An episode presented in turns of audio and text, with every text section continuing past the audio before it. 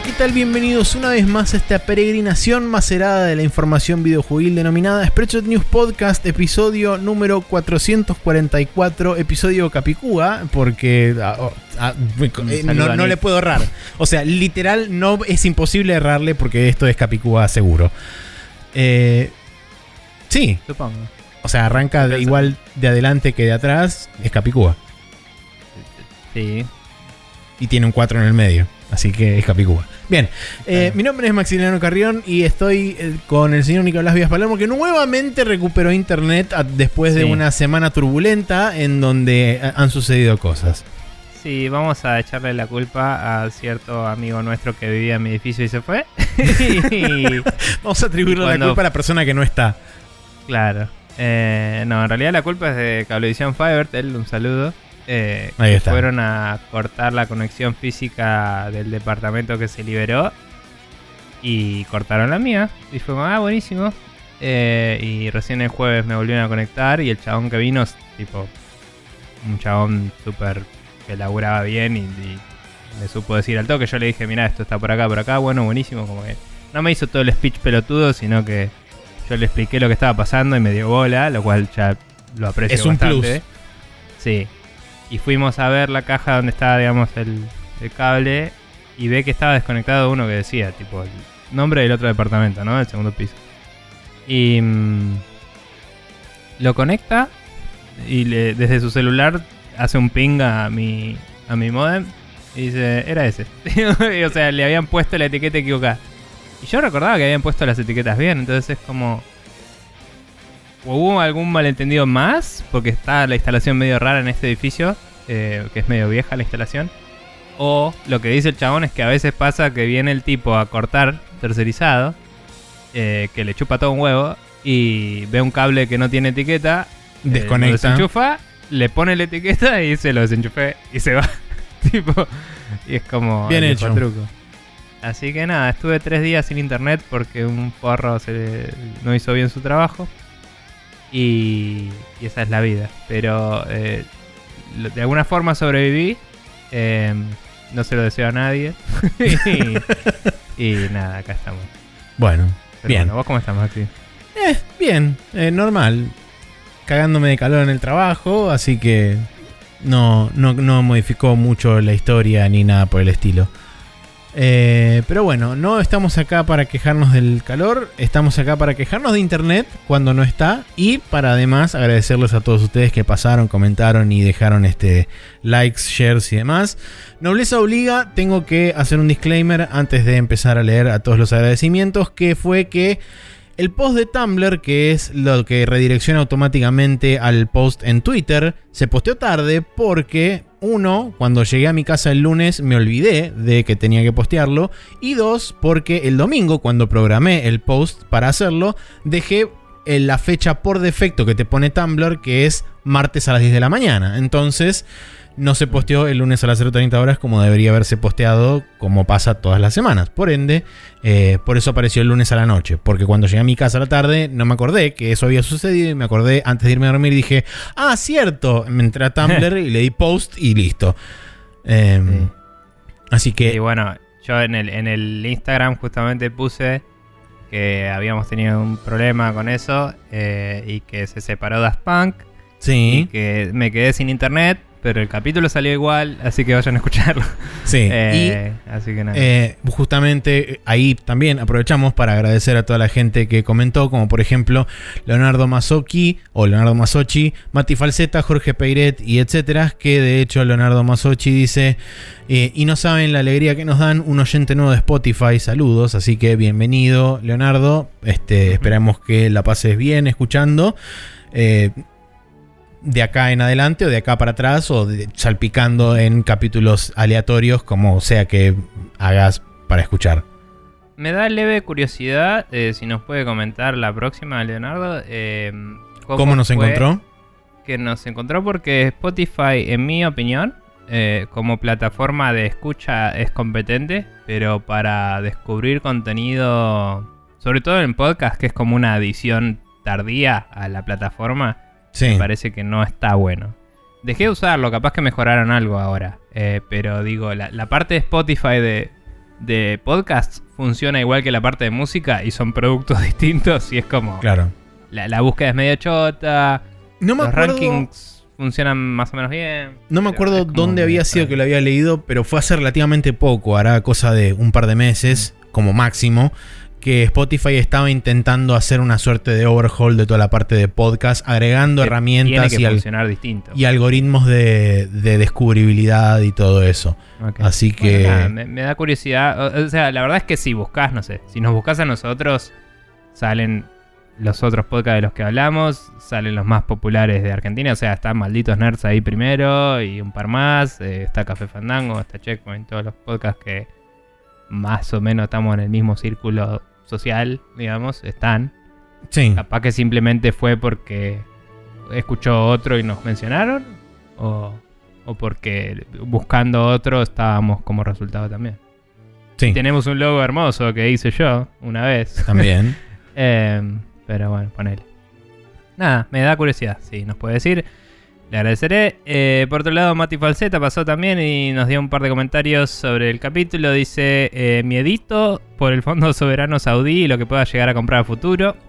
Eh, qué manotazo de abogado que parece lo de Apple queriendo arrastrar a Steam a la denuncia con Epic.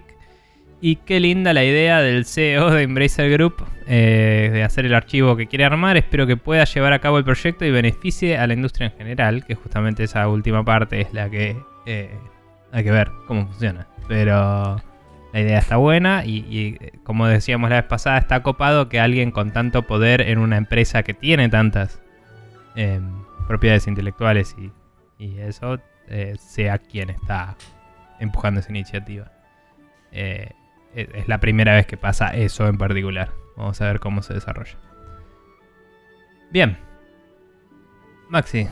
Sí, perdón, eh, estaba agregando una noticia porque el comentario de Mati Falseta me hizo acordar que había Bien. leído una noticia al respecto y fue creo que ayer que salió, así que este, la voy a dejar Dale, ahora la- a, a mitad de a escribir eso y en el, en el interín este, la, la- termino de escribir. Bueno, gracias este, a Mati, gracias a todos los que pasaron y comentaron y demás. Nos vamos a ir a la primera sección oficial de este programa, que como siempre es qué jueguitos estuvimos jugando durante esta última semana.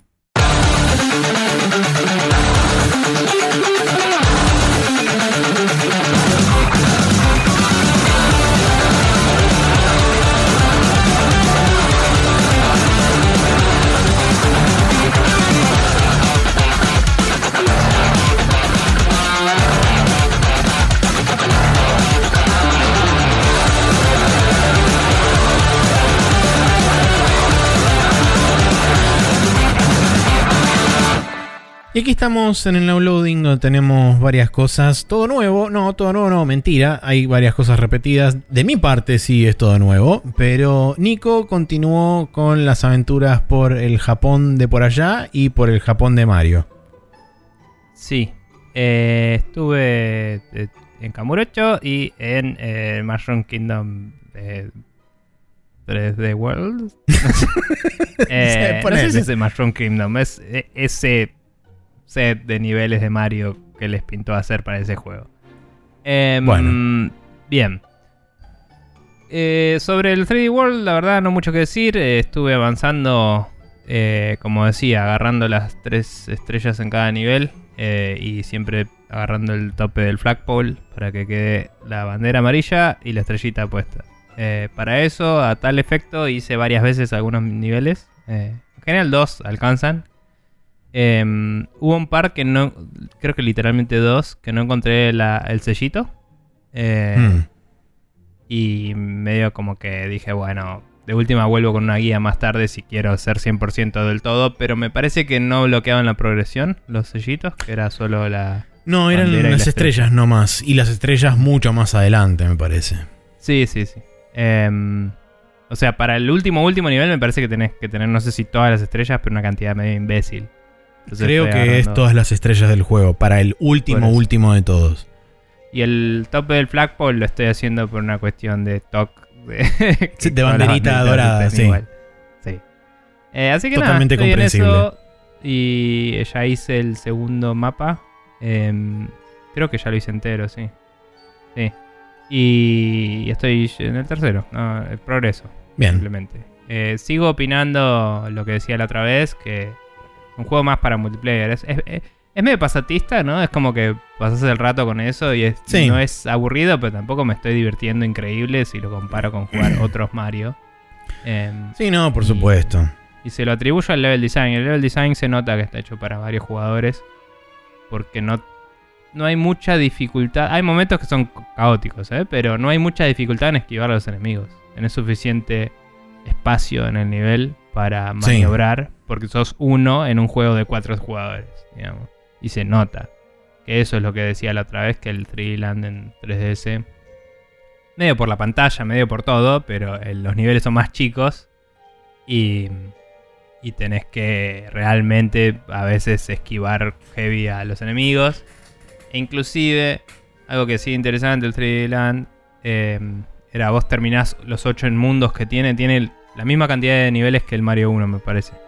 Son 8 mundos y el último no me acuerdo si eran 3 o 4 niveles. Y después tenés como una versión alternativa de todos. Y algunas de esas versiones alternativas es como que te persigue una sombra, que eso no me acuerdo si lo tiene 3D World. Mm, Eh, no, entonces que vos yo corres. recuerde. vos corres y hay un Mario sombra atrás tuyo que hace lo mismo que vos haces, hace los mismos inputs que vos haces, pero más tarde. Entonces hay momentos donde vos tenés que esperar para que un enemigo pase o algo así. Y si te quedas quieto en el lugar, el otro Mario va a venir hacia vos, te va a tocar y te mata. Entonces lo que tenés que hacer Mm. es dar vueltas en círculos, tipo empezar a como zigzaguear, a hacer cosas para hacer tiempo, para que después, cuando podés pasar un obstáculo, la sombra se quede haciendo zigzag en el lugar. Claro, y le saques ventaja. Se vuelve re loco, estratégico. Es más inventivo ese juego, ¿me entendés? Este está más orientado a la parte caótica del multiplayer y se nota. Sí. Y me encantaría que hagan una versión más parecida al 3D Land. Eh, tendría que probar el Bowser Fury a ver si es un poco de eso. Pero bueno. Em, eso sobre el Mario. Si querés hablo también, cierro el Yakuza 4. Eh, lo gané al final, no ese día como te dije, pero el otro día lo hice mierda. Em, y nada, lo, lo gané. Me gustó mucho eh, el juego en general. Me parece que tenía un ritmo muy... eh, bastante más acelerado que los demás Yakuza que jugué. Inclusive el 5 está yendo bastante más lento ahora. Em, y me parece que le jugó a favor. Me parece que es un juego muy llevadero, el 4. Y muy Sí. bien narrado y muy bien la, la tensión y las cliffhangers y, y los personajes. Todo me pareció muy bueno. Quizás el personaje policía es el menos desarrollado barra querible. Es medio ridículo porque medio que la historia lo lleva a que sea el policía honesto, pero empieza siendo el, el policía garca. Entonces Sí. no hay un arco argumental. Es como que sos un policía garca, pero no estás asociado a eh, particularmente la corrupción que hay dentro de la policía en la historia. Entonces sos el honesto, por default. Mm. Y es medio estúpido. Eh, me pareció. No me pareció mal el personaje, pero me pareció que no hicieron un buen trabajo en hacer que uno se identifique y lo, lo quiera de la misma forma. Entonces es como que. eh, tiene poco peso hacia el final y en el final. Justo el drama con la policía es bastante central, entonces es medio choto que no tenga más. Sí, que, te- que es justamente ese pilar que debería ser el más fuerte en ese momento Claro. es como es el más, el más flojo. De hecho, algo que me gustó mucho, no quiero spoilear demasiado, pero bueno, la pelea final, medio como que cada uno tiene su enfrentamiento. Algunos son medio, bueno, y acá el libreto dice que peleas con este.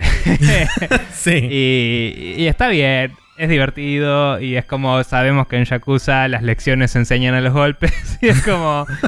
eh, es así. Eh, realmente había, creo que, solo dos que tenían razones para pelear, y tenés cuatro boss fights, básicamente. Eh, me pareció bien el tener cuatro boss fights, una para cada uno, me pareció interesante como idea. Pero la boss fight del policía fue la más floja y es la última, entonces te deja el sabor de boca un poco más Sí. chotito. Eh, podrían haber. Podrían haberse animado a hacer una cinemática un poco más larga y hacerlo alrededor de eso. Y que la pelea sea otra. O que no haya pelea para el policía directamente y ya fue. ¿Me entendés? Em, pero. Pero bueno. est- estuvo bien igual.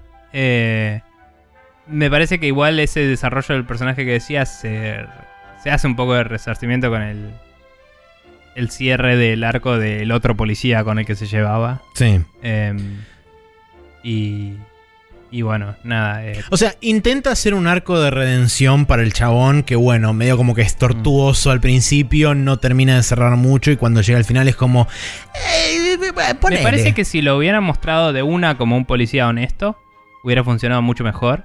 Porque así hay un Puede contraste ser. demasiado alto Sí. para la cantidad de desarrollo que tiene. Es como, si vos sos un personaje simple que no se desarrolla mucho, no me jode. Pero si sos un personaje que pasa de una punta a la otra de un espectro y en el Mm. medio no te pasaron suficientes cosas para justificarlo, Sí. me parece tirado de los pelos. Por eso digo, si- quizás, quizás si hubiera sido más básico el personaje, se resolvía el problema. Em, pero bueno, nada. eh, tam- también justo sus capítulos eran como más urgentes y no te dan ganas de quedarte haciendo sidequests. Sino que Claro. la historia te llevaba a avanzar, avanzar, avanzar. Eh, igual nada, me, me gustó mucho, mucho el 4. eh, me pareció también que habían arreglado cosas del sistema de combate y eso. El 3 quizás fue el más duro de jugar junto con el 1, diría. Eh, y, y nada, y es como que ya era mucho más llevadero. Y los estilos de pelea de cada uno y todo estaban muy buenos. Eh, Y podés ver después- trazos en común de a los estilos de pelea de algunos personajes, a por ejemplo los estilos que Los tiene Kiwami. Kiryu en Yakuza 0 o en Kiwami. Sí, sí, sí. Em, y bueno, nada, eso. Si querés, eh, contame vos un poco y después vuelvo. Bueno, eh, voy a arrancar por la peor parte, que fue eh, intentar jugar Legacy of Kain Soul River en PC. Ok. Porque Te tengo... pintó jugar al- ¿Por qué te pintó jugar al Legacy of Kain Soul River? Porque la cuestión fue así, cuando terminé el Alpha Protocol, abrí de vuelta Steam y empecé a scrollear para decir qué carajo juego, hasta que Ajá. salga el otro juego que estaba esperando jugar, que es el que tengo anotado abajo. Ajá. Eh, y dije, ah, pará, yo tengo eh, otro lado también donde tengo juegos, que es GOG. sí, Y entonces me este, pasa, sí. eh, abrí GOG y de repente empecé a scrollear y dije, ah, cierto que tenían los Legacy of Kane. Y dije, bueno, voy a probar el 1 a ver qué onda. Agarré, Mm. lo bajé, lo instalé, todo. Este, lo buteo para lanzar, lanza bien, todo perfecto. mm, Pone los videitos de introducción y qué sé yo. Y cuando pasan los videos de introducción, se minimiza el, el, el exe, digamos, y que me queda el escritorio. Puedo moverme, puedo hacer todo en el escritorio. En- aprieto de vuelta el, el botoncito para el. O le doy al tab. No, en- intenté darle al tab para que se maximizara de vuelta. No pasaba nada, no hacía nada. Entonces dije, bueno, Sí. lo cierro. Agarro y digo, me voy a fijar a los foros de GOG a ver si hay alguna solución para esto, a ver si alguien sabe o si tengo que instalarle un, un update nuevo o algo por el estilo. Le puse, me fijé en, en el GOG Galaxy de que esté la última versión bajada. Estaba la última versión. Eh, voy a los foros, me empiezo a fijar y qué sé yo. Sí, mirá, acá hay una guía para revisar este, el troubleshooting en caso de que tengas problemas y qué sé yo. La guía es del año 2012. La mi- más de la mitad de los links no existen o están en 404, así que eh, no me ayudaban en absolutamente nada. Sigo scrolleando en los foros de en los foros de hoy, qué sé yo. De repente llego a un lugar donde hay, hay alguien que dice: Hay un fan patch para DOSBox de la versión de GOG de Soul River que hace que el juego no pero te lo pone en una resolución fija de este 640 x 480 y qué sé yo y bla bla bla. Entonces dije, bueno, ya fue, lo jugaré en- en consecutivamente por el 480, no importa. Eh, agarro, me bajo el parche, lo instalo, corro el juego, efectivamente empieza a andar y eh, me fijo que dentro del juego tenías la posibilidad de configurarle un control. Por supuesto, el control de Play 4 que tengo yo es un control que funciona con eh, Xinput a través de, de Steam, porque lo que hice fue meterlo como, como ejecutable externo a Steam para que me tomara el, el control. Eh, Sí. Y por supuesto el juego no me lo tomaba, entonces dije, uh, bueno, a ver qué onda. Me puse a investigar de vuelta otra vez para el tema del control y qué sé yo. Eh, hay un fan patch que hace que el juego tome, o sea, tiene una suerte de conversor de direct input a X input para que el juego lo tome. Lo instalé también, no anduvo, entonces dije, bueno, ya fue, lo juego con teclado. Arranco el juego, inicia todo, qué sé yo, la cinemática. eh, empieza el juego y eh, eh, Kane empieza a correr. Al, eh, perdón, Raciel empieza a correr en círculos. Me Constantemente. Eso me pasó una vez. Porque yo una vez quise jugar este juego, yo lo tenía en Steam, creo. No sé si también lo tengo en GOG, si GOG me hizo el GOG Connect ese loco. Ok, sí. Ya no me acuerdo dónde mierda lo tengo. Pero la primera vez que lo probé, creo que era en Steam, que en Steam encima, viste, menos te garantizan que ande las cosas Sí. eh, viejas. Y justamente fue como, bueno, no soporta controles modernos. No me puse a modearlo y eso, yo como, como vos estabas haciendo. Y dije, bueno, pruebo con el teclado. No me acuerdo si se puso a correr en círculos. Pero probé los controles así nomás y dije, no puedo jugar este juego. Tipo, no puedo jugar este juego. Es una patada en la pija el control en teclado de ese juego. Y no era remapeable, tengo entendido, no me acuerdo. ahora. Sí, eran remapeados. Por lo menos en la versión ¿Sí? de Go se pueden remapear, sí. Ok. Bueno, capaz que cuando yo lo jugué era. Porque no era una versión particularmente eh, mantenida. Era el, el exe de cuando salió la versión de PC. Digamos, Claro, sí, sí. Que se vendía en Steam. Y es un port de mierda. Es un port de la época en la que hacer un port para PC era hacer lo mínimo necesario para que butee. digamos. Sí.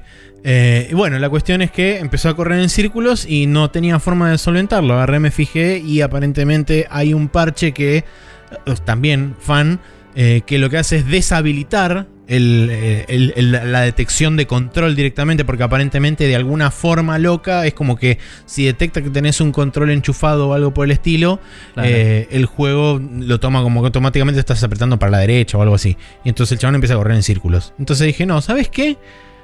Desinstalé todo, borré el Soul River, hice todo, saqué todo, abrí RetroArch, me bajé una ISO, le di correr y salí andando perfecto sin ningún problema. Así que Está muy bien. Estuve jugando a la versión emulada de PlayStation 1 a través de RetroArch de el Legacy of Kain Soul River.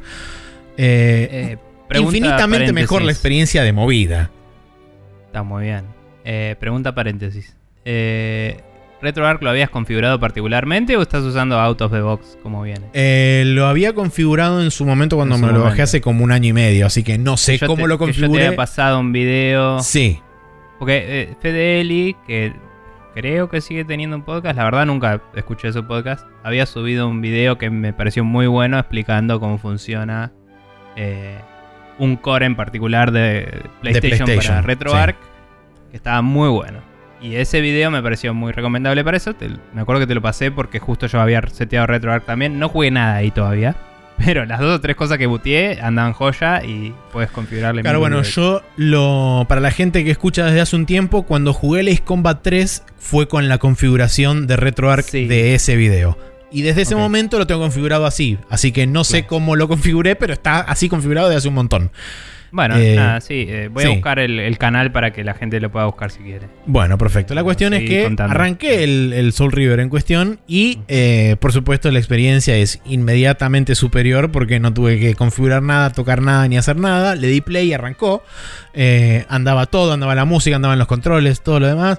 Eh, y por supuesto ahí fue donde me topé con el... No voy a decir la primer pared, pero el primer como... Ah, cierto que esto es un juego de Play 1 porque este tuve que desde el menú de RetroArch activar el análogo para que me lo tome, el Sí. análogo izquierdo, y el análogo derecho no anda porque la cámara se mueve con L2 y R2. Y bueno, Este, entonces, y encima para colmo está invertida la cámara, porque vos apretás L2 y va para la derecha, y apretás R2 y va para la izquierda. Este, sí. Mm, ¿Viste? Es hermoso. mm. Eh, Yo lo te conté cuando me contaste que ibas a jugar el Soul River que el, el revisionismo histórico dice que tal vez no es tan buen juego. tipo, No, lo estoy experimentando en carne propia. Por el momento Sí. no me frustró más de la medida como para tirarlo a la mierda. no, obvio. pero este, digamos que tiene. hay, hay- hay que jugarlo en contexto. Lo que Seguro, tenía es seguro. que era un juego de aventura tercera persona con voice acting y guion elaborados. digamos. Sí. Era uno de los primeros juegos post Metal Gear, digamos. Era post Metal Gear, ¿no? No, es en el 96. O sea que post Metal Es Gear. anterior. El 98 es Metal Gear. No dije nada. Tenés razón. Pero bueno, eh, como que. mm, Es de la los primeros época. juegos Es tipo Tomb meterle- Raider, esto, Sí. Metal Gear. Es como todo En más o meterle- menos ahí. ese nivel de historia a un juego de tercera persona que antes eran más arcadosos, digamos. Sí. Eh, pero bueno, la cuestión es que lo arranqué. Es muy interesante cómo hacen manejo de, de algunos sistemas y qué sé yo, y como por ejemplo es el, combate en este juego es básicamente totalmente opuesto a cualquier combate que hayas visto en otros juegos porque vos como Raciel no podés matar a los enemigos porque los enemigos básicamente son vampiros. eh, y vos medio como que sos un vampiro venido a menos, o medio un vampiro espíritu, o algo así. Eh, la cuestión es que vos le podés pegar a los enemigos, pero no los podés matar, salvo que, o bien, tengas una antorcha en tus manos y con la antorcha los prendas fuego como movimiento final y básicamente se incendian y se mueren. O bien, cuando están medio groguis porque ya les pegaste lo suficiente para dejarlos medio estúpidos, los podés levantar y llevarlos hacia o bien agua o un pin o pinches que hay en la pared o en diferentes partes del escenario o usualmente una pira de fuego donde lo podés tirar en esa pira y se prende fuego y arda y muere. Em, Bien. Esas son las únicas formas que tenés de matar a los enemigos. Por supuesto que esto hace también que los enemigos larguen como una orbe que es supuestamente su alma y vos como Raciel lo absorbes y eso te da vitalidad. ¿Por qué? Porque vos como Raciel arrancás en el mundo de los espíritus, porque supuestamente, entre comillas, te matan eh, o te mandan al mundo de los espíritus. eh, y vos tenés que recolectar suficiente fuerza vital en el mundo de los espíritus para poder hacer una suerte de transferencia y a volver al mundo de los vivos. Pero en ese lugar tu energía o tu salud va constantemente en, decre- en- en decrecimiento. Porque es Sí. como que la carne es débil y bla. Eh, lo que hacen estas almas es justamente recuperarte en definitiva el HP y permitirte seguir avanzando. Eh, y con respecto a los puzzles, la verdad todavía no me topé con nada demasiado grande. La mayoría de los puzzles tienen que ver No con... creo que haya nada muy elaborado. Eh, sí, por eso, la mayoría de los puzzles tienen que ver con, por ejemplo, eh, ver Pone una cómo caja escalar. en el Switch. Sí, o, o ni siquiera ver cómo escalás en determinado lugar y por dónde tomás para poder llegar hasta tipo, ves, entras a una habitación, tenés una puerta allá, digamos. claro, es navegación, no es tanto, tanto un puzzle. O tenés tipo una caja en el medio de una habitación y es tipo, hay una puerta allá arriba a la derecha al fondo y es como, bueno, tengo que llegar con esta caja allá arriba mientras tenés que usar los movimientos del chabón y qué sé yo. Tipo, empujás Eh. la caja como en el Zelda, ponele. Eh, podés empujar la caja en las cuatro direcciones. Eso es lo bueno que tiene. Porque vos podés empujarla hacia adelante, hacia atrás, izquierda o derecha. eh, y, y bueno, sin la tener que darle la vuelta, digamos. eh, sin tener que darle la vuelta, exactamente. Ah. Así que nada, por el momento la estoy pasando, digamos, pasable. Es Sí. interesante jugar un juego, sobre todo desde de, de tanto tiempo de antigüedad. Y más que nada porque yo las pocas veces que vi este juego lo vi usualmente o en nivel X o en. eh, Sí. O ese tipo de. Ese tipo de. De programas donde te mostraban 5 minutos o menos de un juego y era como, bueno, eso es todo lo que vas a ver de esto. Eh, Claro. y tampoco me interioricé nunca mucho sobre el tema. Así que por el momento está bien. Veremos qué pasa a futuro. Todavía no me trabé en ninguna parte ni nada por el estilo. Tengo igualmente ya buscadas un par de guías spoiler free para tener por las dudas en caso de no saber para dónde rumbear. Porque me da la impresión, no ocurrió demasiado hasta ahora porque terminé el tutorial y avanzó un poco más. Pero me da la impresión de que va a haber un poco del tema de pasar entre el mundo espiritual al mundo real eh, para sortear obstáculos y cosas así. Entonces quizá por ahí me da la impresión de que por ahí me puedo llegar a marear un poco en ese sentido. Claro. Eh, te iba a decir, el... Eh, ¿Cómo es? Eh, la, la historia de ese juego es algo que sí me parecía copado por lo que escuché de la premisa. Sí. En algún momento creo que la escuché toda en algún podcast o algo, pero no me acuerdo más allá de la premisa inicial ahora. Y mm, que era como, bueno, vos sos un vampiro que evoluciona de golpe y de golpe es como, tengo alas. Y como eso te hace más avanzado que el capo de los vampiros, que es Kane. Te arranca tus alas y te tira al vacío. Y ahí Sí. empieza el juego. Eh, me pareció copado la premisa. Es medio como un approach. No te digo tipo Vampire de Masquerade, pero es un approach distinto a vampiros que este es Drácula y todo lo que es relativo a.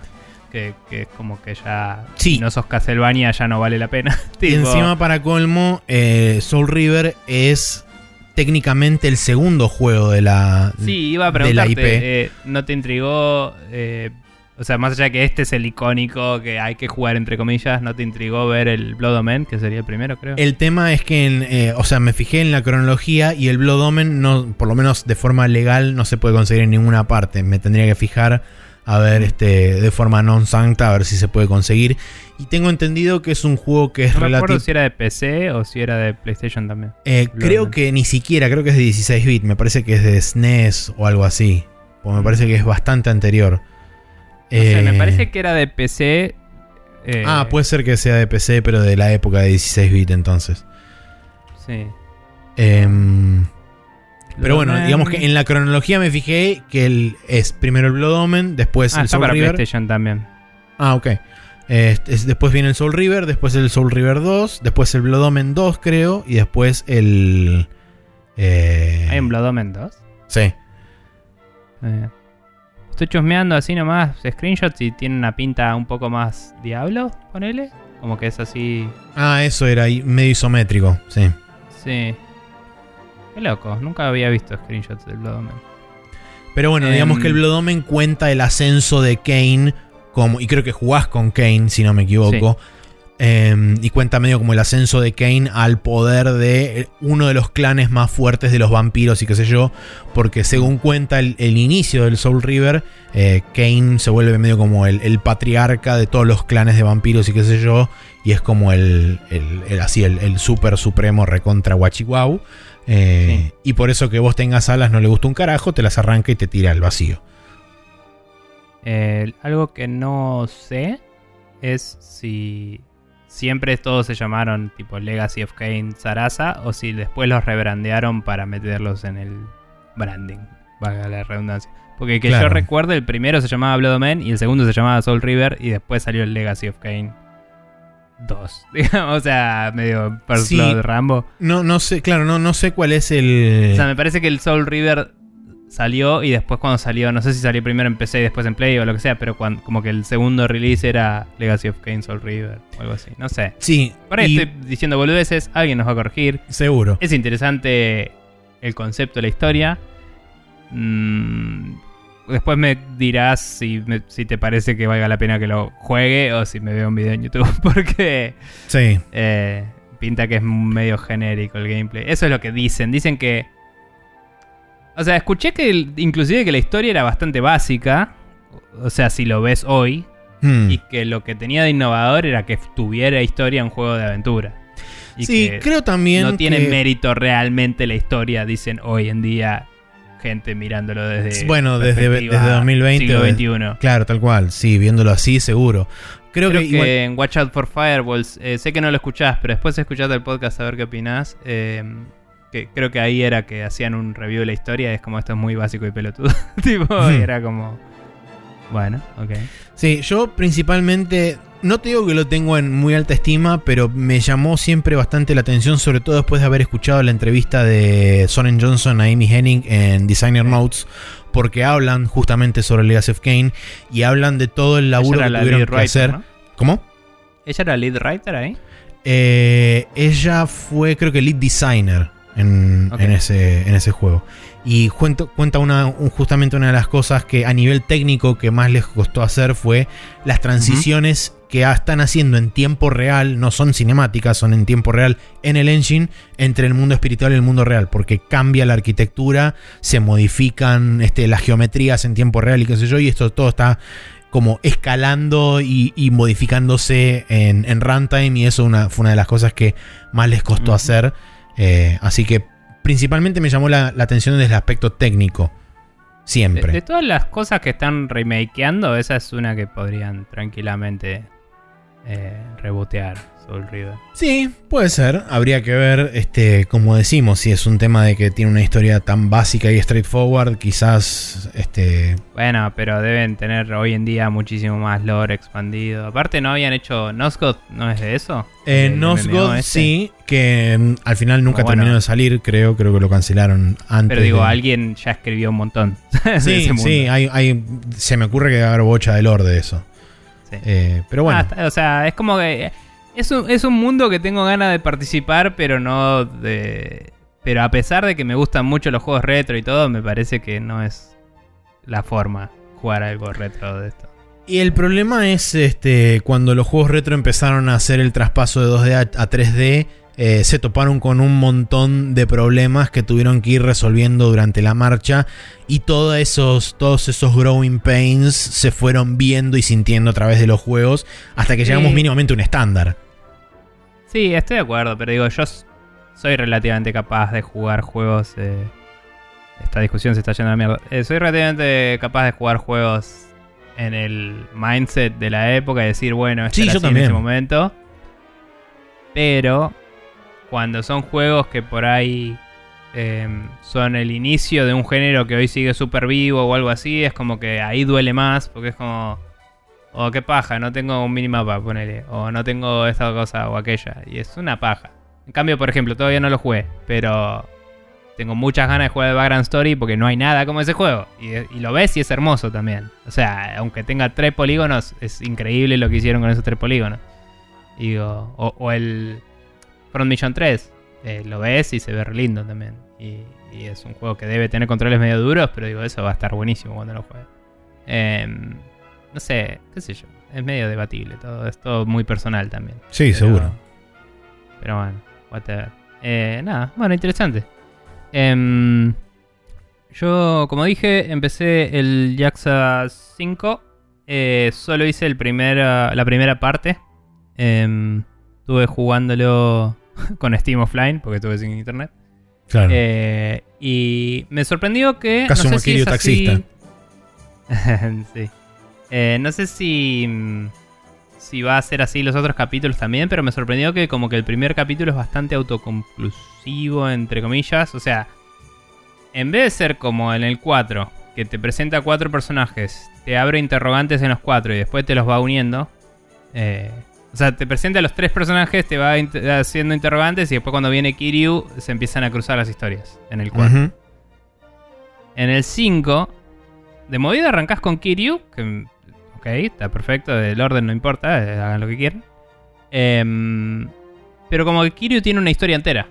Y la historia entera después es como, bueno, hubo un disparador de esta historia que no lo resolviste. Así que tenés que... eh, vas a tener que volver a salir de tu retiro, que es la historia más popular de la Tierra, para ir a cagar a piñas a todos, ¿no? Eh, y, y bueno, y se- Kiryu se pone el traje y se va para Kamurocho, fin de la historia, y es como ahora sigo con el siguiente personaje. Em, y el siguiente personaje está en otra situación nada que ver directamente. No sé si se va a cruzar inmediatamente, porque en realidad es medio flashback lo que estoy jugando ahora. Pero. mm, Pero me llamó la atención eso, que fuera un arco cerrado, digamos, de eh, Kiryu se enfrenta a esta situación, la situación se resuelve y después lo que hace que la historia de Kiryu siga es que esa situación fue provocada por otra cosa. Exacto. Eh, es interesante, eh, porque, porque es una estructura diferente narrativamente. Voy a ver, capaz que ya en la segunda eh, termino este arco de mínimo de... Que es De un Saejima. flashback a qué hizo eh, Saejima entre el juego anterior y este, básicamente. Eh, y capaz que vuelve a Kamurocho de tipo, eh, Kiryu, ¿qué? Y ya está. tipo, o, o capaz que Saejima tiene todo su arco. Vamos a ver. Pero eh, fue interesante que ya haya una diferencia en estructura Sí. inmediatamente. Em, sí debo decir que el principio de Saejima es un poco muy lento para el ritmo que venía justamente por esto. Entonces en ese sentido me parece que sufrió un poquito porque el 4 puede hacer una historia que va acelerando con cada personaje más. Digamos, cada Sí. personaje que aparece ya está más metido en la mierda que el anterior. Eh, y en este es como que mínimo ya el segundo tiene que volver a arrancar de cero. Sí, tenés Y como dos, un- dos ramp-ups uno atrás del otro, porque es la parte 1 de Kiryu, arranca desde un punto inicial bastante bajo, Tranca. y Saejima lo mismo, entonces es como Sí. que... Imagino porque los demás personajes viven en Kamurocho, que ya van a arrancar en un estado más de che, hay una recontra pelea de todo el mundo en Kamurocho. Em, pero que era lo que pasaba en el anterior, ¿no? Como que solo por cuestiones geográficas todos estaban en el mismo lugar y es como que ya arrancaba en un estado alterado en la historia. Eh, y Kiryu era el último en venir porque estaba en otro lado y, y le iban llegando los problemas de a poquito y era como, bueno, está bien, voy. pero bueno, nada, está, está muy bueno y el 5 así como el 4 saltó bastante del 3, la, todo lo que es las texturas y, y el motor, el 5 está bastante más pulido también. Eh, no sé si el salto es tan grande comparado con el 3 al 4. Y algunas cosas del mapa donde está Kiryu eh, son medio básicas, igual. Eh, se nota que el presupuesto siempre se lo guardan para hacer que Kamurocho sea más zarpado porque saben que lo van a usar para el siguiente juego, básicamente. Eh, y nada, pero igual estuvo bueno y, es interesante por qué Kiryu está ahí, que tardan un rato en decírtelo, entonces tenés la interrogante de qué está pasando. y, y está bueno las relaciones que está teniendo ahí Kiryu con distintas personas y cómo se van resolviendo. No sé si yo podría haber disparado alguna conversación más con cierto personaje eh, que medio como que le cae a la casa de Kiryu todo el tiempo. Hmm. Eh, porque sé dónde trabaja y no probé de ir a, ver qué onda, a ver si podía ir a hablar con ese personaje. Em, pero medio como que si que la historia en un momento ese personaje deja de aparecer. O sea, se, se dice algo sobre personaje. Y, pero no suena algo final. Y en un momento Kiryu dice, bueno, me voy. Y esperas que abra la puerta de este personaje y pase algo, ¿me entendés? Y no pasó. Y fue bueno, ok. Raro, interesante. No sé si más adelante en el mismo juego pasará algo o no. Em, así que nada. Eh, copado todo por ahora. Pero el, principio del segundo capítulo bajó tanto el ritmo que me bajó la urgencia de seguir jugándolo un poquito. Entonces, como que ayer en vez de jugar, eh, me, junté con unos amigos a comer una pizza. Así que es. Bien. Em, pero bueno. Vos bueno, jugaste una cosa más. Sí, yo lo que estuve jugando fue. Eh, la otra cosa que estuve jugando fue lo que justamente estaba esperando que saliera, que es el Persona 5 Strikers, o también conocido en Japón como Persona Strikers The Phantom Thieves, que es el juego eh, producido y creado por este, Koei Tecmo y Omega Force en el mundo de Persona 5. Y. Eh, Estás jugando en PC, claro. Sí, lo estoy jugando en PC, está disponible también en Play 4 y en Switch. Eh, y también es eh, una secuela directa del Persona 5, no el Royal, sino el Persona 5 base. Em, que es una distinción que hay que hacer porque Persona 5 Royal eh, retconea un par de cosas y de hecho le agrega como un mes y medio más de juego, eh, de calendario al juego. Eh, entonces, este juego, el Persona 5 Strikers, es una secuela directa que pasa alrededor de 6 meses después del final del 5. Y a los primeros 10 minutos de juego te spoilean todo el final. Así que si no jugaste Persona 5, no juegues este juego porque te va a spoilear ese juego. Así que. Vos habías jugado el original, no habías jugado el Royal. Yo jugué el Persona 5 original, no jugué Royal.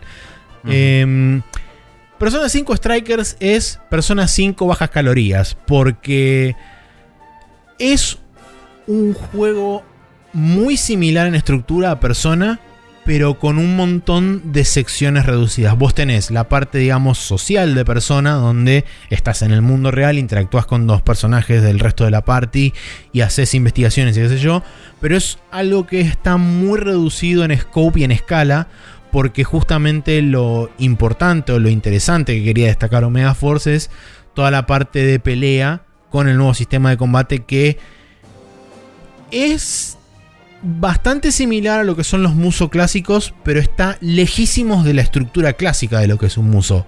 Porque mm. vos, cuando pasás, digamos, a la parte donde están los palacios y qué sé yo, que serían los dungeons de Persona 5, en este caso son más dungeons de lo que son arenas de combate grandes, que, son lo que, es lo que normalmente vos encontrás en un museo, que son áreas grandes donde tenés combates de miles y miles de chabones conectadas por algunos pasillos.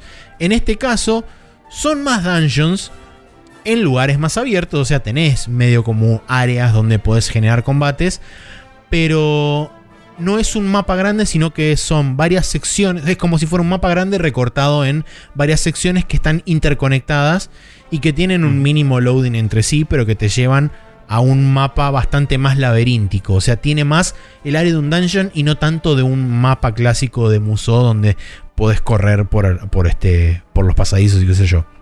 Eso fue lo primero digamos, la estructura del persona con combate de Musou.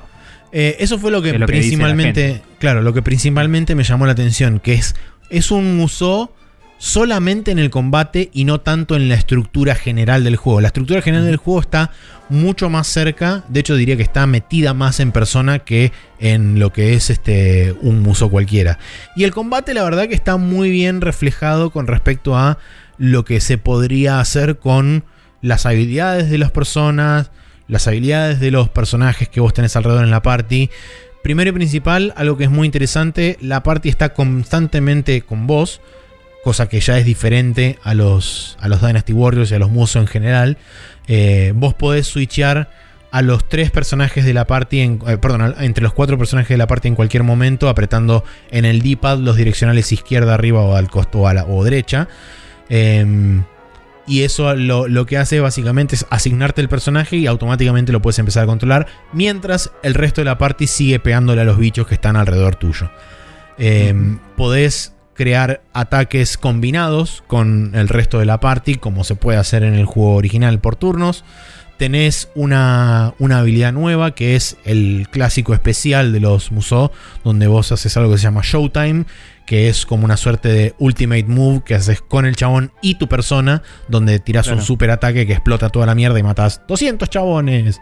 Em, y también tenés este, habilidades del personaje y a la vez tenés habilidades de persona. O sea, vos puedes con el R1, podés llamar, sumonear a tu persona, todo el mundo se pone en pausa y te aparece un, un círculo azul en el piso donde te muestra el área de efecto que va a tener el ataque que vas a hacer con esa persona.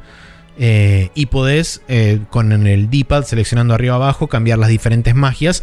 En el caso de Joker, que es el personaje principal, que es el único que puede tener múltiples personas en, en cualquier momento del juego, creo que es hasta 8 que puedes tener como con hotkeys.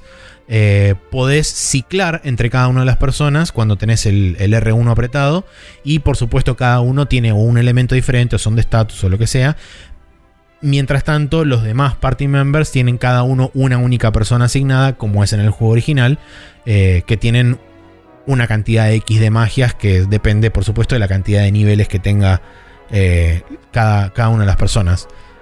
Ambos tienen niveles de, eh, de, digamos, evolución separados. Vos tenés un nivel de personaje y un nivel de persona, que son totalmente independientes. Y eh, dependiendo del nivel tanto del personaje como de la persona, vos podés ir adquiriendo diferentes habilidades y qué sé yo. Y la verdad que hasta el momento eh, me está gustando bastante, es un juego que tiene bastante carga narrativa, contrariamente a lo que sucede normalmente con los Dynasty Warriors. O sea, eh, eh, como digo, es un persona, pero es un persona a bajas calorías porque mm. todo lo que es este, la parte, digamos, de mejorar skills sociales y todo eso, hasta el momento no me lo crucé, voy alrededor de 9 horas y si Creo bien... no claro, y si bien... Hay un sistema de calendario, pero no tanto lo de partes sociales, más como una aventura lineal. Exactamente. Eh, si bien eh, dentro de lo que son las, las áreas sociales, eh, vos tenés, tenés como un como un este como un chart donde te aparecen un montón de, de habilidades que están atadas directamente al nivel de unidad que vos tenés con tu con el grupo de los Phantom Thieves. Eh, y eso te va dando puntos que podés ir asignándolos que sirven, es lo clásico, son buffs pasivos para, por ejemplo, aumentar el HP a todos los personajes de tu party, aumentarles el MP a todos los personajes de tu party, que eh, los ataques físicos hagan más daño base, que tengas más chance de que te dropeen ítems raros cuando los matás, o que te den, tengas más chance de que te dropeen la máscara que representa a esa persona para poder este, capturarla y después ir al Velvet Room y poder crear personas nuevas combinando, porque eso también está dentro de este juego. Em, entonces tenés, eh, son básicamente buffs pasivos que tenés en ese chart que a donde le puedes ir asignando puntos. Em, y la historia, eh, la verdad que hasta ahora no avanzó demasiado. Voy por lo que sería la mitad del primer dungeon y todo el primer dungeon, como sucede en el juego original en Persona 5, es una suerte de tutorial donde te van mostrando todas las cosas y qué sé yo, y medio como que te muestran cuál es la estructura que va a tener el juego, porque probablemente esa misma estructura se repita X cantidad de veces hasta llegar al final. Em, en líneas generales está bueno porque te hace recorrer todo el mapa y tenés como objetivos secundarios que cumplir para después eventualmente llegar al objetivo final que es atacar el castillo principal del malo más maloso y hacer lo que tengas que hacer ahí adentro. Em, pero la verdad que está, está muy divertido y, eh, con respecto al combate lo, lo siento, si bien es un combate que es mucho más rápido y frenético comparado por supuesto al combate por turnos de Persona 5, creo que es una buena eh, es una buena adaptación de un combate por turnos a algo más, este, más rápido y, basado en acción. Bien. Em, ¿Qué iba a decir? La historia era sobre un verano, o sea, son dos o tres meses. Sí, es las vacaciones de verano de todo el grupo, que es creo que un mes y medio o dos meses en, Japón. No sé cuánto es exactamente, pero es, eh, es lo que tienen ellos de tiempo de verano. Sí. Y te iba a decir, eh, ¿tenés idea de cuántas horas de juego estás encarando? no sé, sé que como te dije voy alrededor de 6 mm. y estoy terminando, o, casi asumo por terminar el primer dungeon. Eh, mm. Y eh, normal, eh, por lo menos a lo que con lo único que lo puedo comparar es con el persona básico. Con el persona básico yo a las 6 horas y media había terminado el, primer dungeon y he terminado lo que es digamos la sección tutorial y ahí es donde el juego realmente se abre. Así que yo calculo que pasará lo mismo con este. Cuando termine este primer dungeon será como, bueno, e-, esto es el resto del juego. Enjoy. Eh, pero no sé, cuando lo termine te digo. Sí, debo decir una cosa. Eh, el juego lo compré el mismo día de lanzamiento porque estuve esperando hasta el último momento para leer reviews sobre el juego, específicamente en PC. Sobre todo mm. porque Omega Force no tiene el mejor track y Koei Tecmo no tienen el mejor track record de juegos en PC, de los ports en general y demás. No tanto por un tema de estabilidad, sino por un tema de soporte en cuanto a opciones gráficos, resoluciones y todo ese tipo de cosas. Y en algunos casos, estabilidad también. Eh, encontré un par de reviews donde hablaban gente que tenía buenas PCs, o sea, PCs con este, una PC bastante más superior de la que tengo yo ahora, eh, pero que decían que lo podían correr sin problemas, que si bien las opciones gráficas eran medio basiconas, cumplían. Em, entonces dije, bueno, si no, no hay grandes problemas o no estoy viendo grandes problemas, me mando. Eh, hasta ahora tuve un solo crash. Por suerte, previo a ese crash había salvado, o sea, unos 10 minutos antes, pero bueno, no fue tan grave.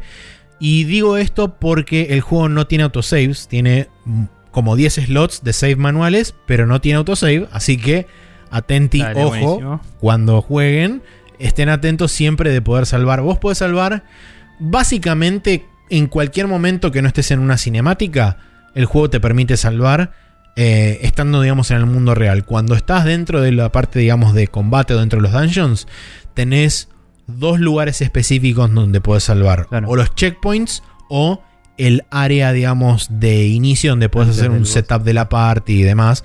Este, ahí te permite también salvar. Sí. Eh, bueno, para tener en cuenta, acordate de grabar en más de un slot.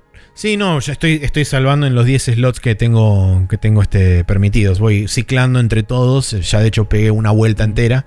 Eh, y estoy de vuelta en el primer slot de arriba de todo. Pero sí, por suerte no perdí demasiado, demasiado tiempo. Fueron nada más que 10 minutos. Pero eso me hizo decir, ok, bueno, tengo que salvar más seguido. buenísimo. Sí. Eh, así que nada, para lo, por el momento, como dije, en 6 horas y monedas solamente tuve un solo crash, pero bueno, ténganlo en cuenta eh, a la hora de, sopesar qué versión van a jugar. Ahora que dijiste todo lo del crash me hiciste acordar. En el Yakuza 4, eh, dos veces me softloqueé. Eh, va, más bien, no fue un softlock, fue un loading screen que no se iba. Eterno, claro, sí. Sí. Eh, las dos veces entrando al Club Shine. No sé si.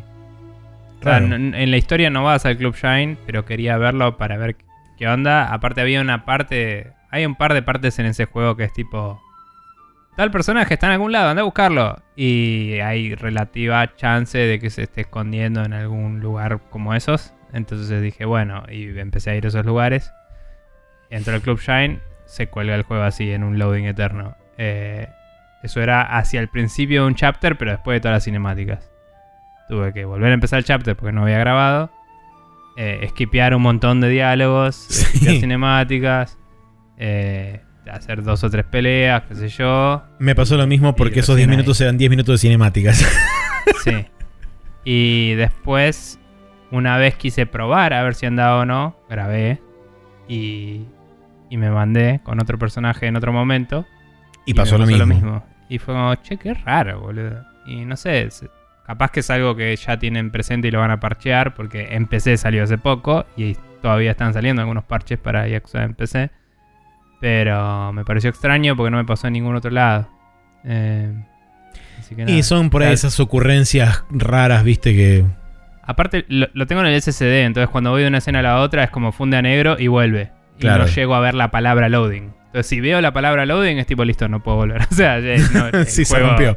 Se colgó. Onda. Pero bueno. nada. Bien, bueno. Eh, Entonces Eh. estuvimos jugando Legacy of Kain Soul River, que está disponible para PC y para PlayStation 1. Recomiendo fuertemente que lo jueguen en PlayStation 1 o se- lo emulen de O alguna no lo forma. jueguen. O no Sí. lo jueguen. Sí. Eh, Persona 5 Strikers, que está disponible en PC, Play 4 y Switch. Super Mario 3D World Ba- Plus, Bowser's Fury para Nintendo Switch. Y Yakuza 4 Remastered para PC, que también está disponible en Play 3, Play 4 y Xbox. Y el Yakuza 5 Remastered, que Nico lo estuvo jugando en PC y también está disponible en Play 3, Play 4 y Xbox. Ahora sí, Bien. nos vamos a ir al Rapid Fire, donde tenemos como 200 kilos y medio de noticias para charlar.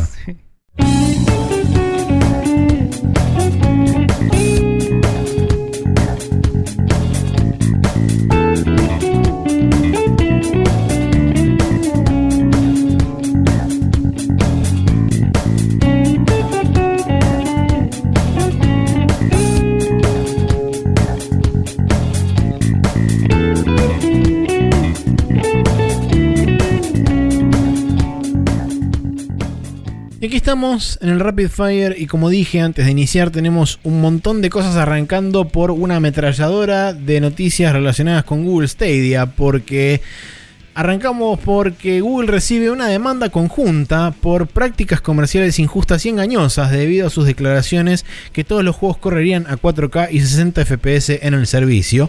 Esta, esta demanda también incluye a varios de los que eh, digamos, secundaron esos comentarios como ID Software y Bungie, dado que en todos los casos ninguno de los tres, eh, ninguno de los juegos de tanto ID Software como de, de corren efectivamente a eh, 4K y 60 FPS dentro de la plataforma de Google Stadia.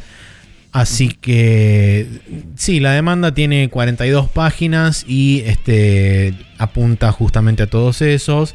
Eh, fue en originalmente presentada en octubre del año pasado, pero recién ahora está ganando atención porque justamente fue transferida, fue, fue aceptada la demanda y fue transferida a una corte federal. Eh, así que evidentemente alguien considera que hay un caso acá presente. Y Google no para de, no para de tener éxitos porque la semana pasada hablamos del, o la semana pasada o la anterior, hablamos del cierre de los estudios Sí. eh, internos de desarrollo. Hay y más noticias esto. al respecto. Mencionamos esto al pasar, que estaba cocinándose una demanda. Eh, ahora esa demanda se hizo realidad. Y además también tenemos que el único juego first party de Esto Google Stadia. Sí. eh, sí. Está roto, que en realidad ya no está más roto, pero estuvo roto durante buena parte del mes pasado, hasta hace un par de días. eh, y no había nadie para arreglarlo, porque la cuestión fue la siguiente. Empezó a circular un post de un chabón en Reddit que este, el Journey, of, eh, Journey to the Savage Planet, que es el juego este en cuestión, el mes pasado salió a la venta en Stadia. Desafortunadamente el juego tenía un problema bastante grave y mm, el juego se frizaba o se congelaba en el menú principal. No te dejaban avanzar y se quedaba ahí congelado y moría. Eh, un chabón eh, empezó a mandar eh, o empezó a preguntar a través de Twitter al soporte de Google primero que lo redireccionaron al soporte de Stadia. El soporte de Stadia le volvió a escribir. El soporte de Stadia lo redireccionó a 505 Games, que es el publisher de la versión de PC del juego, no de la versión de Stadia. Sí. Eh, 505, por supuesto, le dijo que ellos no tenían absolutamente nada que ver y lo redireccionó de vuelta a Google Stadia. Y. Google Stadia les dijo, Uy, ah, caramba. no, no le dijo nada, no le contestaron. Eh, y se quedó así en estado de no le voy a contestar hasta hace creo que dos o tres días atrás, donde efectivamente alguien realizó el cambio que tenía que hacer, que aparentemente tiene que ver con eh, la corrupción de saves, porque el juego detectaba que, si había saves corruptos o algo así, eh, se frizaba en la pantalla de inicio y no pasaba de ahí. Ahora por lo menos le pusieron un check diciendo que eh, tenés saves corrompidos y que el, pues, al, aceptar eso borra el save corrompido y te deja ingresar a la pantalla principal. Pero bueno, eh, esto fue todo en el lapso de alrededor de un mes. Durante buena parte de ese mes el juego estuvo injugable y no había nadie haciendo nada al respecto para poder solucionarlo. Pero estaba injugable para todos. O sea, todos tenían un save corrompido, entre comillas. Aparentemente, eh, este chabón eh, fue el primero que lo posteó, pero después, dentro del mismo thread en Reddit, empezaron a aparecer cada vez más o sea, gente. quizás que había otro bug que estaba corrompiendo saves. Es posible, eh, y eso hacía que después, cuando lo booteabas, no te anduviera el juego. Bueno, hay que ver si ahora anda, pero te corrompe los saves y perdés el progreso. Sí, eso no está explicitado en la nota que tenemos acá de PC Gamer, pero digamos que sí, que no es este. Pero bueno. Digamos, reiterando, esto es first party de Stadia solo porque Google compró el estudio. Sí, El juego había salido, está disponible en Steam, tiene más o menos buena recepción y decían que estaba bueno. Ahora no sé quién Katzo la está manteniendo porque disolvieron el estudio directamente. Sí, de hecho, eh, Typhoon Studios fue adquirido en 2019 por Google y fue convertido justamente, como decía Nico, en un estudio first party, pero el juego había salido eh, primero en Epic Games, creo, a principio de 2019, Sí. y antes de la compra por parte de Google lo habían sacado en Steam porque creo que tenía un periodo de seis meses de exclusividad con Epic Games. Em, Igual no sé si me ofende más toda esta situación o que hoy en día se puede jugar el Judgment en Stadia. No hoy en día, pero cuando salga ahora en abril se va Sí. a poder jugar el Judgment en Stadia y no en Steam. y no en PC, en Steam o en donde sea. Me pone del orto a mí y a todas las personas que alguna vez quisieron jugar en no PlayStation al Judgment. Sí, sí, tal cual. no le hace bien a nadie ese deal de exclusividad. Sí. Pero Sí, bueno. la verdad que es, es medio inentendible, sobre todo de parte de Sega, viniendo en, en- en ese sentido. Es como. Sí, viniendo tan bien en Steam, ¿no? Como para. Sí, por eso no es, es medio incomprensible eso, pero bueno. La siguiente noticia es que, para sorpresa de absolutamente nadie, salieron varios reportes que detallan la situación interna de Google Stadia que llevó al cierre de los estudios internos. Tenemos acá hay bastante tela para cortar, porque con un primer eh, reporte de parte de Bloomberg, hecho por Jason Schreier, que salió eh, creo que hace un par de días, hace dos o tres días, donde detallan que eh, había medio como dos campamentos grandes dentro de, dentro de Google. Uno que pensaban bajo la ideología de implementación del clásico feature de Google, de sacarlo en beta y progresivamente ir habilitándole este ir habilitándole features y hacerlo crecer medio eh, no viralmente pero sí este cómo se llama esto Em, Em, de forma natural que crezca sí, no me sale. No me sale la Eh, palabra pero bueno eh, que crezca de esa forma. Y del otro lado estaba el campamento de la gente que habían traído de consola, como Phil Harrison y toda esa movida, que decían, no, esto se tiene que tratar como una consola y como tal tiene que salir con una fecha. Orgánicamente. Eh, Iba a estar eso, todo el día. gracias, orgánicamente. Y del otro lado, como decía, estaba en consola y diciendo que los chabones, la gente que vino de consola, diciendo que ellos tenían que competirle a las nuevas consolas, tenían que salir con una fecha predeterminada, con un hardware para poder este, así capturar al público y bla bla bla y qué sé yo. Y por supuesto eso eh, trajo el debut de Stadia como fue, que salió a fines del 2019 eh, con ese Premium Pack de- o el Founders Pack o como sea, eh, y que aparentemente... Tipo, dos juegos o algo así, Eh, porque uno se había atrasado, que era el Doom. Creo, no, creo que eran 5. Bueno, pero el Eh, Doom era uno de los de salida, se atrasó. Sí, el, Cyberpunk era se otro. No sé si era de salida, pero. No me Pero, acuerdo. eh, digamos, ahora. el, el Cyberpunk era uno de los primeros que iba a estar y se atrasó también. Sí, por supuesto. Eh, sí. Pero bueno, la cuestión es que esto hizo justamente que los, los target de ventas fueran este, básicamente muchísimo más bajos. De hecho, hablan en el orden de los cientos de miles de, de unidades más bajos de lo que esperaba la proyección de parte de Google. Y además también eh, los números de MUA o los números de monthly user, eh, monthly active user eh, también están inclusive ahora muy, muchísimo por debajo de lo que Google esperaba que tuviera este, en algún momento inclusive. Yo no entiendo nada de lo que pasó con este día. En lo absoluto. O sea, no entiendo cómo no arrancas el servicio con un juego chiquito y lo vas tratando de vender con publicidad de a poco en vez de anunciarlo así como se viene el futuro del gaming. Sí. O cómo... No entiendo cómo se, se les puede haber ocurrido decir vamos a hacer una plataforma con hardware propio en vez de hacer una PC streameada. Tipo, para que sea automágico. Es tipo, che, además de vender tu juego en Steam, querés ponerlo en mi plataforma, son tres clics. Tipo, ya está, tenés muchos indies que les va a servir otra plataforma más de movida. Y después tenés estudios con los cuales puedes hacer deals interesantes. ¿entendés? O sea, hacer hardware custom, más allá de que fuera PC compatible, eh, tener que lidiar con cosas específicas para Stadia es un recontra quilombo. Sí. Y encima todas las features que dijeron que podían hacer, que yo les creo que las podían hacer, pero nunca le pagaron a un estudio para que las haga, ni tampoco ellos la hicieron. Eh, todo eso que hablaban de un multiplayer que tenga miles de personas, eh, todo eso de veo un video de YouTube y aprieto y me uno, esas cosas. Eran todas ideas buenísimas, yo en su momento lo dije, es como me gusta que están pensando afuera de streamear un juego estándar.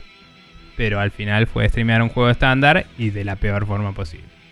Sí. Listo. Eh, otro reporte que también salió de Wired, aparentemente este, en, digamos lo que es la parte gerencial de Google y de Stadia, no, nunca terminaron del todo de entender y de, digamos, de- de comprender lo que es el desarrollo de videojuegos.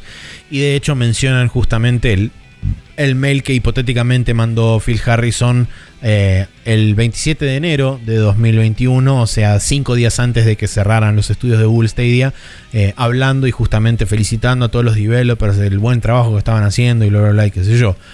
Y por último, el último reporte que salió hoy a la mañana de Video Games Chronicle, que habla de la cantidad de proyectos que habían sido cancelados, entre los cuales se encuentran, por ejemplo, un proyecto de Hideo Kojima para un juego de terror episódico y un proyecto de Yu Suzuki que iban a ser exclusivos de Stadia. eh, en ambos casos, pero que Stadia al final decidió no, no concretar, más allá de, todo. Em, de hecho, eh, hay tweets, creo, de, de Kojima hablando de, este, de esta cancelación en mayo de 2020, aparentemente. Y por último, como mencionábamos recién, el tema del estudio de Typhoon, que fue el de Journey to the Savage Planet, estaba aparentemente preparando una secuela eh, que iba a ser exclusiva para Google Stadia. Eh, también en la misma nota se habla sobre un juego rítmico de Harmonix que si bien Harmonix no estaba, eh, digamos, no había sido comprado por Stadia o por Google, estaba trabajando con una relación bastante cercana, pero aparentemente el juego estaría terminado, el problema es... Caramba, caramba. Día. No, la licencia de música. Porque Eh. es un juego que tenés que streamear y que tiene música licenciada y es un todo, es un, Eh. un pequeño problema. Por Pero lado. aún en por ese ese- lado. Aún en ese tipo de streaming en el cual estás consumiéndolo directamente vos. Aparentemente sí. Porque Eso- es streaming. Eso, de. mm. E- Es, raro, es- ahí me sorprende que Google con sus abogados no hayan podido resolverlo porque vos, está bien que lo estás streameando, pero también comprás la licencia del juego. Justamente, o sea, si fuera uno de esos que contrato tipo Netflix, podemos entrar más en discusiones de, seguro, seguro. de términos. Pero se supone que te están vendiendo la licencia del juego y esa licencia debería decir: Te dejo streamear en la plataforma para tu consumo personal, ¿me entendés? Pero bueno, qué sé yo, si ni siquiera en la BlizzCon pudieron. Sí.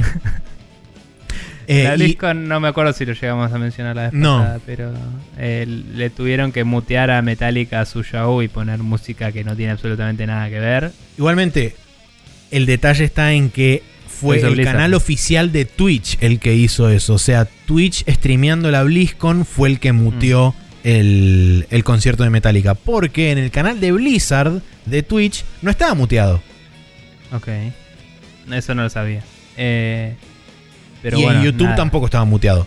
Y, y para la gente que no lo sabe, eh, la gente de Metallica, uno de los chavales en particular, pero la gente de Metallica es una de las principales eh, bandas que se queja del streaming como que me roban mi plata y son una manga de forros y joder mil puta, básicamente. Y además Eh, su música no es tan buena. Eso tal vez la gente no lo sabe tampoco, pero no es tan bueno Metallica. Fueron los que fueron los que iniciaron la batalla contra los servicios de descarga, como por ejemplo el famoso Metallica versus Napster. Ahí fue donde arrancó todo. Sí. Ahí fue en medio donde también se le dio un revamp al DMCA, porque si bien el DMCA Mm. existía previo a eso, era una ley muy básica y que no abarcaba demasiado todas esas Pero- cosas. También tenían una cruzada medio imbécil a nivel, no sé si ahora, pero en su momento era como, no queremos estar en Spotify porque el streaming es malo. Tipo, así. Onda. No sé. Sí, no, no sé. Bueno, eh, por último, para cerrar, eh, lo que dice uno de los chabones de Harmonix, el CEO de Harmonix, dice: A pesar de que Google cambió su estrategia, nosotros este, todavía estamos increíblemente fascinados con lo que hicimos para. con lo que estuvimos, en lo que estuvimos trabajando con Stadia. Y si el proyecto no termina siendo lanzado para Stadia, lo vamos a llevar a otras plataformas. Así que, Está muy bien. nada, eso. Pero bueno, una eh, cosa que se rescata. digamos. Sí, siguen los éxitos para Google Stadia. Y Sí, ahora pasamos de nuevo esta. sí, a la siguiente noticia que dice, para sorpresa de absolutamente nadie, 2, Electric Boogaloo. Eh, sí. EA y Eh. BioWare anuncian que el overhaul de Anthem llamado Anthem Next fue cancelado citando como razón principal COVID-19 o la pandemia o como quieran llamarlo.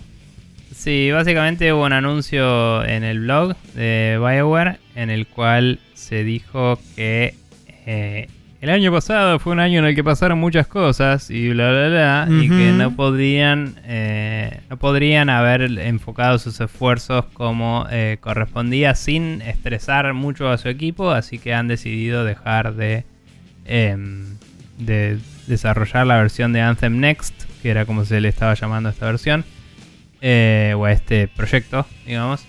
Eh, aparentemente van a enfocar los esfuerzos de BioWare en eh, la siguiente versión del Dragon Age y en la saga Mass Effect. Así Cabe es. destacar que salió una noticia de que también, eh, no, no sé de qué fuente era, pero también se dijo que el siguiente Dragon Age, que originalmente estaba medio rumoreado que iba a ser medio multiplayer, Game of a Service, Sarasa, eh, va a pasar a ser una experiencia single player directamente, dado el éxito de juegos como Jedi Fallen Order, que eh, la verdad Y el fracaso de Anthem justamente. y el fracaso de Anthem y, y, y bueno, nada, jugando a las fortalezas de el nombre de Bioware, porque no sé si queda gente de Bioware que haya sido alguna vez parte de lo que nosotros conocemos como Bioware, pero bueno, no importa. Em, cuestión que eso me lo pasó el otro día nuestro amigo Emi Carmona como, entre comillas, una buena noticia. Y le digo, no sé si es una buena noticia a esta altura, porque ese juego debería estar empezado hace rato. y de golpe cambiar eso solo me implica que probablemente, a menos que le renueven todo el budget y reseteen el desarrollo, eh, significa que va a terminar siendo un juego single player con un scope muy reducido o achurado, digamos. Eh, Sí, y por otro lado también que la decisión haya dependido íntegramente de que eh, básicamente eh, los planes de EA con sus juegos como Games as a Service se hayan caído y que esto no haya sido una visión creativa desde el principio, que Claro. haya sido manifestada Sí, como un juego single player, es, patético directamente. A ver, eh, todo se puede. Eh, yo creo que se puede hacer un buen juego. Yo creo que puede pasar que haya gente que labura ahí y que quería hacer otra cosa y no los estaban dejando y ahora que se los dejan, capaz que lo hacen. Pero también es una es un golpe a la moral. Estás laburando en algo o estás preparando algo con una idea y de golpe te cambian totalmente la idea. Sí, por supuesto. Y hay que volver como cinco pasos para atrás, ¿viste? No, no sé, no creo que salga. Yo ya no le tenía mucha fe, ¿no? Pero no, no creo que sea particularmente para mejor, entre comillas. No, no automáticamente. Me parece que es una oportunidad para hacer algo mejor. Pero que no garantiza una mierda. Y que si nos ponemos en honestos, BioWare se murió hace rato. Por Así que, nada, polémico. Eh, el tema de Anthem, a la vez, era un caso mucho más grande de eso, si querés. Eh, Sí. Pero el juego ya estaba live y la gente tenía ganas de que eso mejore. Y es otra cosa, que, que- que te peguen un volantazo cuando estás recién arrancando algo. Entonces, nada, eh, un poco triste para 10 personas que hay jugando Anthem. Hmm. Eh, pero bueno, nos la veíamos venir, ¿qué vamos a decir? Sí, Eso. así es. Bien, la siguiente noticia es que Paradox remueve los pre-orders de Vampire the Masquerade Bloodlines 2 y los, de los Storefronts y decide cambiar de estudio de desarrollo, además de retrasar el juego sin una nueva fecha de salida. Eh, aparentemente, eh, Paradox decidió eh, remover de- del rol de mm, developer principal a Hardsuit Labs, que no recuerdo exactamente la historia de Hardsuit Labs, creo que había sido formado específicamente para desarrollar este juego, porque Creo. habían traído buena parte de la gente de Troika, que es el desarrollador que había muerto después de desarrollar Vampire de, de Masquerade Bloodlines. Eh. Buena parte de esa gente la habían traído de vuelta, junto con, por ejemplo, Brian Mitsoda, que es el narrative designer principal que había trabajado en el juego original quien fue despedido el año pasado o el anteaño, ya no me acuerdo cuándo fue, eh, por razones que todavía no se conocen y que nadie conoce, inclusive aparentemente según dichos del mismo Mitsoda, ni siquiera él conoce cuál fue la razón de su despido.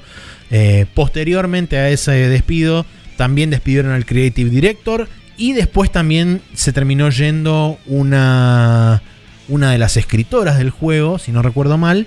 O sea que digamos que Hardsuit Labs eh, evidentemente tenía problemas internos y Sí. esto llevó eventualmente a que Paradox se meta en el, en el medio y diga, bueno, hasta acá chicos, eh, les Sí, retiró... digamos el- que están asustados por el efecto Cyberpunk, me parece. Y Sí. como, che, no podemos agarrar una franquicia de juego de rol de papel muy, muy eh, venerada y eh, un juego que tiene un cierto nivel de eh, séquito eh, hypeado y decepcionarlos a todos no sería lo, lo mejor según indican los reportes. Sí, Eh, más porque es un juego que también tuvo un videojuego anterior, digamos. También muy de culto, pero, pero al cual hacerle honores. No es solo la adaptación del juego de rol, sino que tenés que además ser una secuela del otro. Eh, entonces, nada, imagino que ante el... eh, más allá que puede haber habido muchos problemas, digo, ante el más mínimo problema, si yo fuera Paradox, también diría, che, y sí, revisamos un poco qué estamos haciendo. Pero bueno, sí. no sé. Eh, no sé, la verdad que la situación es mm, sumamente complicada. Aparentemente Paradox tiene en vista un nuevo developer eh, para continuar el desarrollo. No lo reveló de forma pública. eh, pero tampoco se sabe cómo se va a manejar el handoff de esto. O sea, cómo va a operar Hardsuit. Si va a operar en un rol de soporte o va a estar totalmente desconectado del, del juego. Como, Claro. como decía antes, cómo va a funcionar el handoff de cómo le pasan el código, si hay alguna suerte de eh, ramp up entre Hardsuit y el nuevo desarrollador para saber mínimamente cómo están compuestos los toolsets del, del juego, para saber mínimamente para dónde encarar o no. Si yo fuera. Si yo fuera Paradox, medio que buscaría. A, tipo, hacer un trato con Microsoft y hacer tipo Obsidian. ¿me ¿Entendés? O algo así. Eh, alguno de los 70 equipos de RPG que tienen ahora en Microsoft. Claro. Eh, o no me acuerdo ahora si Paradox era. No, era otro juego. Era otro publisher que tenía. Inclusive. Iba a decir. Un estudio como NGD de acá. Que, tienen una cantidad Sí. de gente que labura relativamente grande y son baratos. eh, para Estados Unidos, digo. Pero no eran ellos, eran War- Wargaming o algo así, los dueños de. de la franquicia de. eh, ah, este simulador de tanques online. ¿cómo? Eh, World of Tanks. World of Tanks, sí. Los dueños de eso son los que hicieron. Wargaming, ¿no es? Sí, por eso, Wargaming me parece Ah. que es. Eh, son los que hicieron con NGD el- la vuelta del. eh, Master of Orion. Master of Orion y, y otro más, no me acuerdo cuál. Pero bueno, no importa. Eh, ah, eso, me parece que NGD hizo una expansión para un juego que era de Paradox. Ahora no me acuerdo. Ok. No sé. Lo notable también de todo esto es que si bien, eh, como decíamos recién, Paradox suspendió los pre-orders y todo eso, hay mucha gente que hizo los pre-orders en su momento ya hace un rato largo, que ahora está pidiendo reembolsos, porque por supuesto el juego no tiene fecha de salida, y Paradox no está concediendo esos reembolsos, así que se huele una demanda, sobre todo en Alemania, donde no se pueden preordenar juegos que no tengan fecha de salida, y Sí, creo... decir, tienen que devolverle la plata por ley. Creo que este si habías puesto vos un pre-order y el producto se retrasa sin fecha de lanzamiento, te tienen que automáticamente reembolsar la. Pero, ¿tienen su propia store? Ellos. Eh, no, creo que los, la- los pre-orders lo estaban pidiendo a través de. Los estaban haciendo a través de. Bueno, de PlayStation Network, del marketplace Claro. de Xbox. Porque, eh, bueno, Xbox y PlayStation Network, la verdad, nunca hice. Creo que hice un solo refund eh, en PlayStation. Pero, por lo menos en Steam y en GOG, que GOG en ese sentido siempre fue bastante macanudo. Si tenés un pre-order abierto, Sí, lo podés si reembolsar en cualquier momento. aún si está todo en, en bien, eh, podés reembolsar en cualquier momento. Eh, Creo que los storefronts, tanto de Xbox como de Sony, funcionan con el famoso periodo de los 15 días, incluyendo el preorder. O sea, si vos preordenás y pasan 15 días, no lo podés cancelar. mm, medio cualquier eso. Sí, O sea, bastante. ahí, ahí la culpa me parece que va de Sony. Bueno. No, seguro, pero bueno, o de, este, de Xbox. habrá que ver, porque evidentemente eso puede abrir la puerta a una demanda en Europa, sobre todo. Eh, Sí, sí. O sea, y encima que Capaz que eh, ellos pueden emitir el, el reembolso, pero lo tiene que pagar Paradox y Paradox no lo está haciendo. Ahí hay una discusión aparte. Pero como facilitador del store, vos le compraste a Microsoft o a Sony, no le compraste a Paradox. seguro. Entonces, hay una discusión ahí. Pero bueno. Eh, sí, Bueno, después hubo declaraciones de Jim Ryan de todo tipo. sí. Eh, de todos los colores est- tenemos para elegir. Estoy parcialmente al tanto, voy a dar un resumen mínimo y después completa vos porque como dije, no tuve internet toda la bola. Em, aparentemente de golpe sí vamos a tener VR en PlayStation 5, lo cual está bueno. Eh, la última vez que supimos algo sobre esto habían dicho básicamente que no tenían nada para anunciar en, por un tiempo. Y el que- mismo y que Jim no el- Ryan. que no era el foco. Eh, de golpe, cuando no puedes vender ninguna consola porque no hay, eh, querés anunciar cosas nuevas, parece. Entonces decís, che, vamos a hacer un VR para PlayStation 5 y va a estar re bueno. Eh, hicieron un post que se llama Introducing VR for PlayStation 5 eh, y básicamente no introducen una mierda, solo anuncian que lo van a hacer. Eh, dicen que van a hacer nuevo- un nuevo set de controles que probablemente tenga algunas de las features que tiene el DualSense. Esperemos que no. El drift que tiene la palanca, Sí, que es claramente. un tema que está surgiendo ahora también. Em, pero básicamente eh, prometen una solución más simple de usar con un solo cable eh, y mejor performance, etcétera. Sí, y, aparentemente eh, lo están anunciando ahora porque se están empezando a enviar los dev kits. Entonces Sí. creo que fue medio Se una maniobra liquear, de digamos. prevenir los leaks de tipo si aparecen fotos Sí. de los de, de los este de los dev kits Sí, es como bueno sí mira ya lo anunciamos. Pero a la vez, esto lo escuché en el Jimquisition, a la vez suena como una estrategia un poco de distraer Seguro. del hecho de que no hay PlayStation 5. ¿no? Seguro, y hablar del futuro de PlayStation en vez del presente, que no sería tan copado.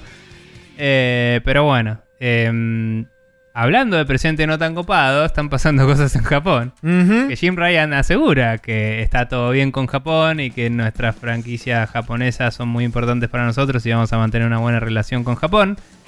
Pero mientras se le está yendo toda la gente como si fuera un colador del estudio y no van a renovarle el contrato a un montón de gente de Japan Studio de Japón, solo van a mantener el equipo entero de Asobi Games, ¿era? Asobi Team. Eh, Asobi Team. Que no estoy seguro qué fue lo que hicieron. ¿El, el Astros? ¿Era de ellos? Eh, todos los astros fueron hechos por Asobi Team, sí. Ok. Eh, probablemente.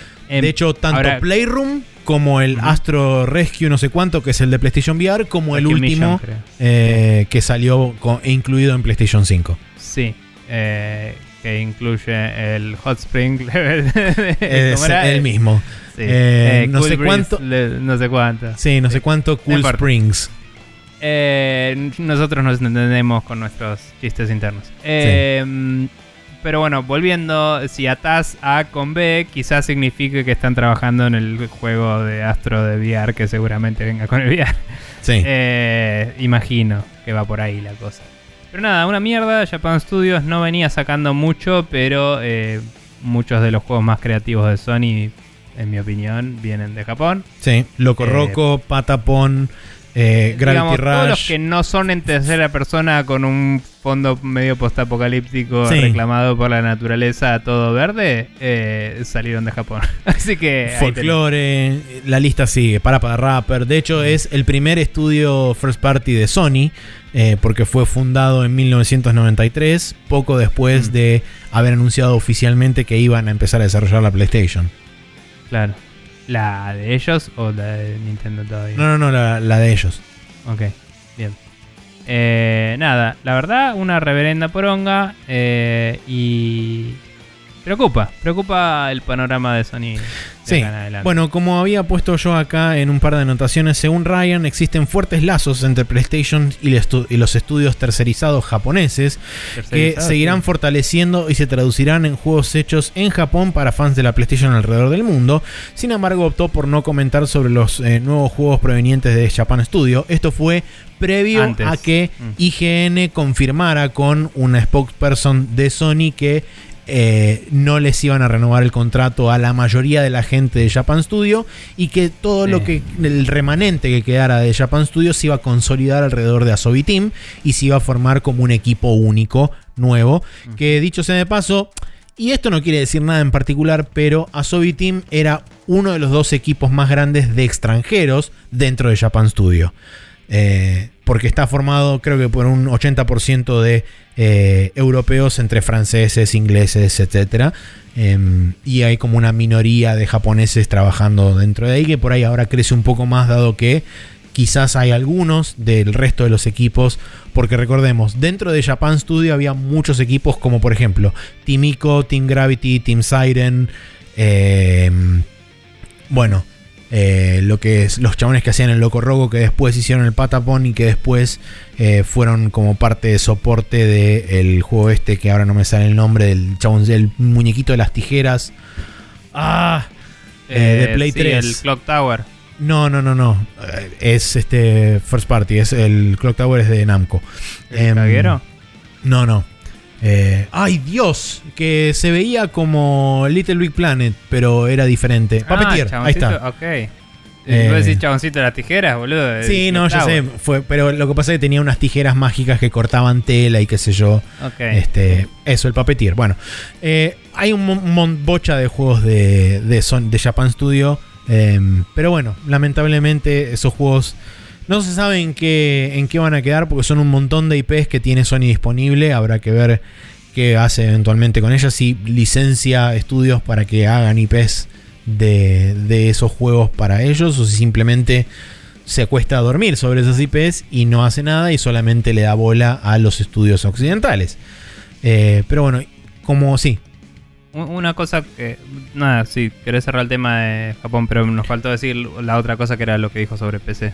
Para sí, no, este, iba a terminar con el, con cerrar con el tema de Japón y eh, previo al- a la confirmación de que Japan Studio iba a cerrar y qué sé yo, eh, el mismo día de, de que salieron las declaraciones de Jim Ryan en diferentes entrevistas, eh, Masaki Amigawa, que es el producer de Bloodborne, Tokyo Jungle y de Racine, entre otros juegos, anunciaba también su partida de Japan Studio a fines de febrero. De hecho, hablan que buena parte de los contratos terminan a fin de marzo, cuando justamente cierra el año fiscal, y no fueron renovados para abril, o sea que muy probablemente la reestructuración de Japan Studio y consolidación en Asobi Team pase a partir de abril. Bien. Eh, lo último que quería agregar es eso, que dijo eh, Jim Ryan que en PC iban a empezar a sacar más y más juegos, entre comillas. em, empezando por el anuncio de que va a salir ese juego que todos querían en la PC Vamos. desde que se anunció, que es el Days Gone. Otro juego de zombies en PC. Yay. Sí. Eh, pero bueno, no, igual, fuera de joda, Days Gone es un juego competente. Fue recibido como un juego competente por la industria y Sí. por uno de esos, por la gente en general. Eh, pero estaba bien hecho y todo. Y digo, bueno, tal vez en PC pueda encontrar más público. Sí, aparentemente el Em, juego salió un poco este, áspero, digamos, de, de producción al público, que fue mejorando con el pasar del tiempo, con sucesivos parches y qué sé yo. Eh, el juego va a estar disponible tanto en Epic como en, como en Steam, de la misma forma que estuvo Sí. disponible Horizon. Em, Em, cabe destacar que una cadencia así de sacar juegos que llevan un par de años en PC, eh, esto sí lo hablaban en Inquisition también y me pareció una buena observación, eh, permite dos cosas. Primero, eh, ya asegurarte que si alguien no se compró la consola para jugar ese juego, no, se, va a comprar la consola. Entonces, quizás capturás una venta que no ibas a tener de otra forma. Entonces, dos años es una suficiente diferencia para eso.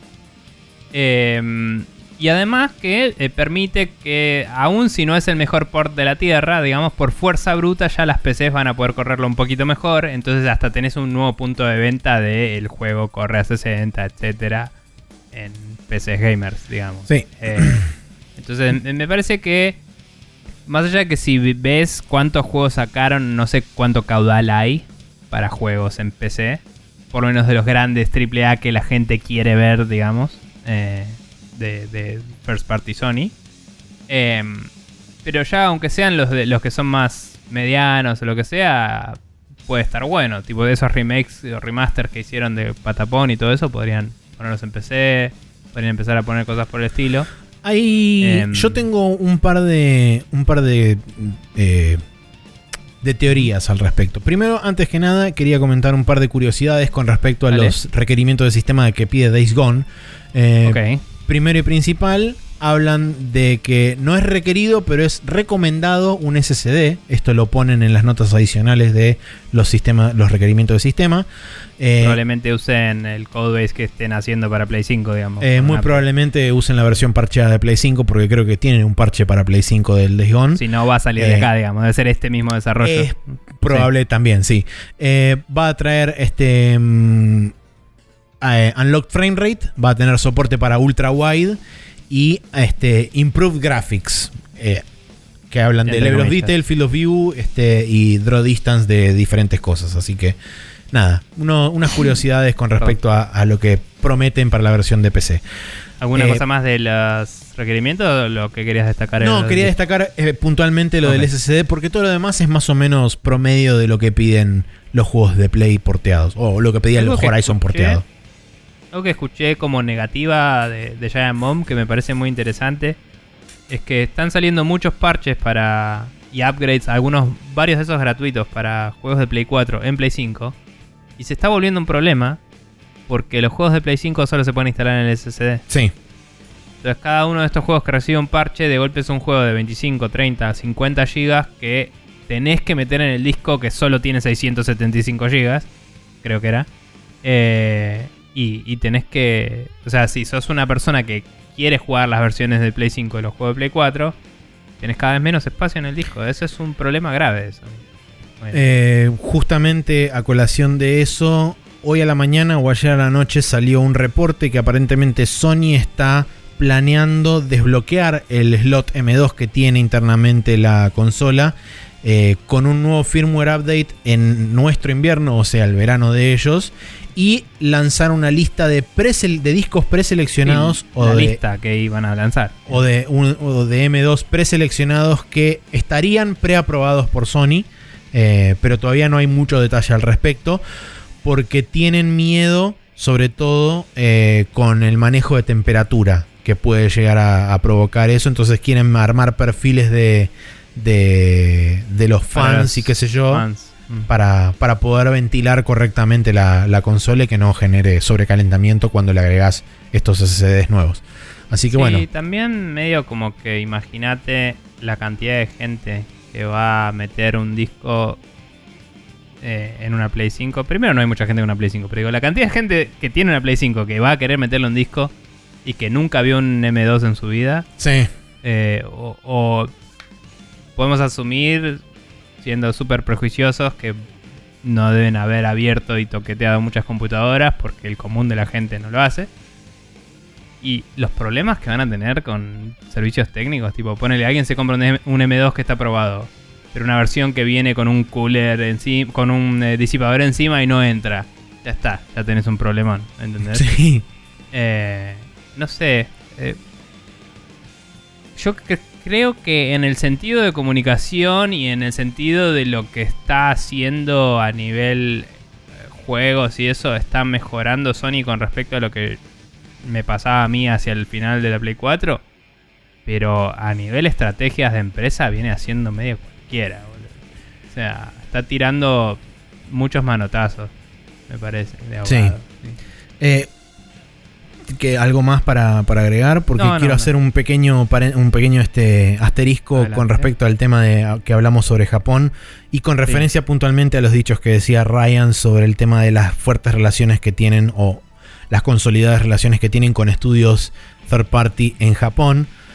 Personalmente, desde mi punto de vista, me parece que esto eventualmente a lo que va a terminar derivando es que muy probablemente Sony pague por exclusivas temporales de juegos AAA japoneses del calibre como se vio hace poco Final Fantasy, juegos de anime como por ejemplo el, buena parte del catálogo de Namco Bandai, franquicias grandes de Namco Bandai como Tekken, como este, Tales o, ese tipo de juegos.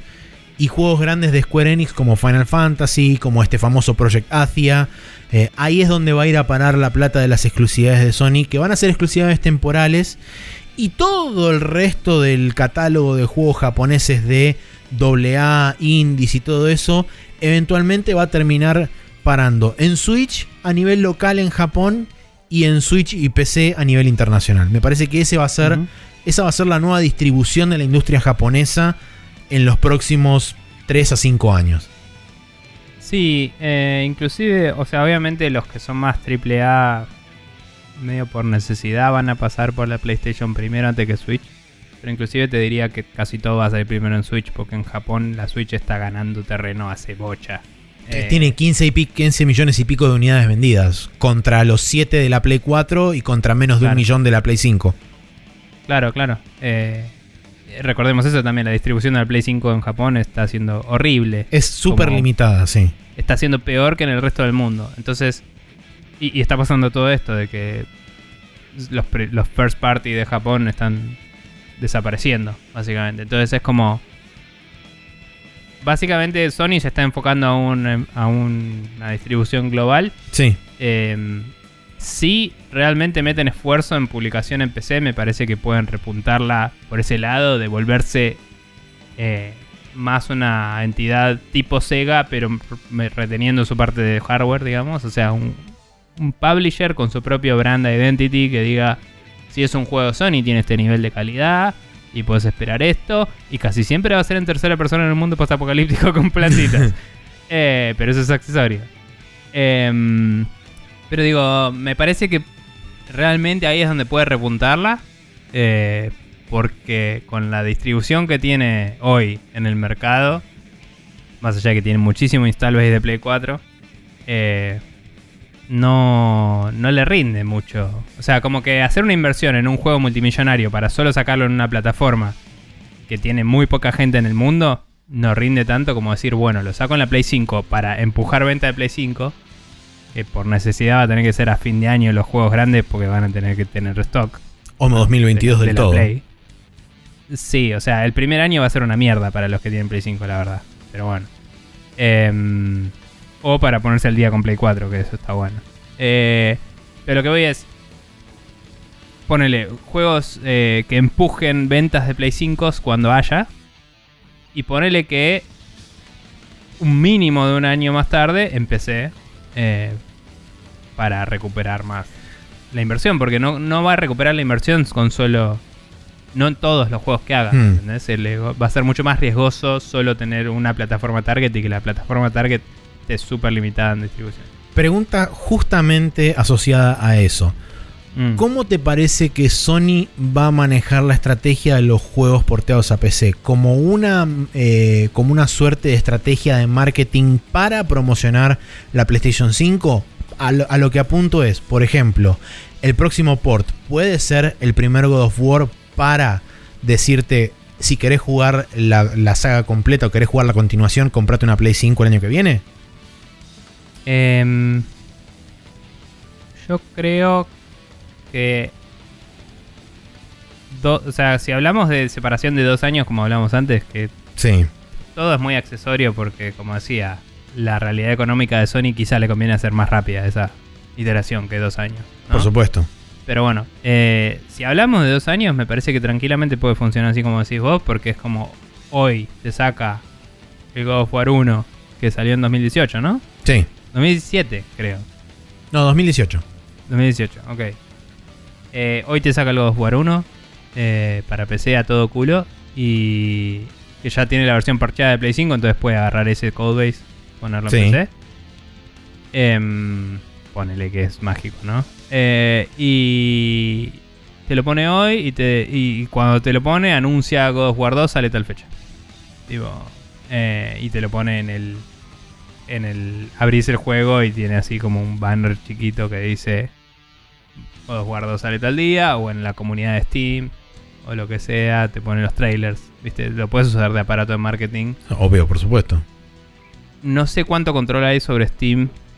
eh, digo, de, de Valve sobre las em, las páginas de Steam eh, de comunidad propias, ¿no? Porque los los programa- los eh, developers, los publishers pueden hacer publicidad de las secuelas en la página de community de, del juego y lo hacen, pero no sé si es tan fácil publicar de otro Y, o- Eh, de última. Sony mismo tiene un aparato de marketing como para tipo, en el Twitter oficial de PlayStation te ponen No, seguro, God of obvio. War sale en PC, bla, bla, bla.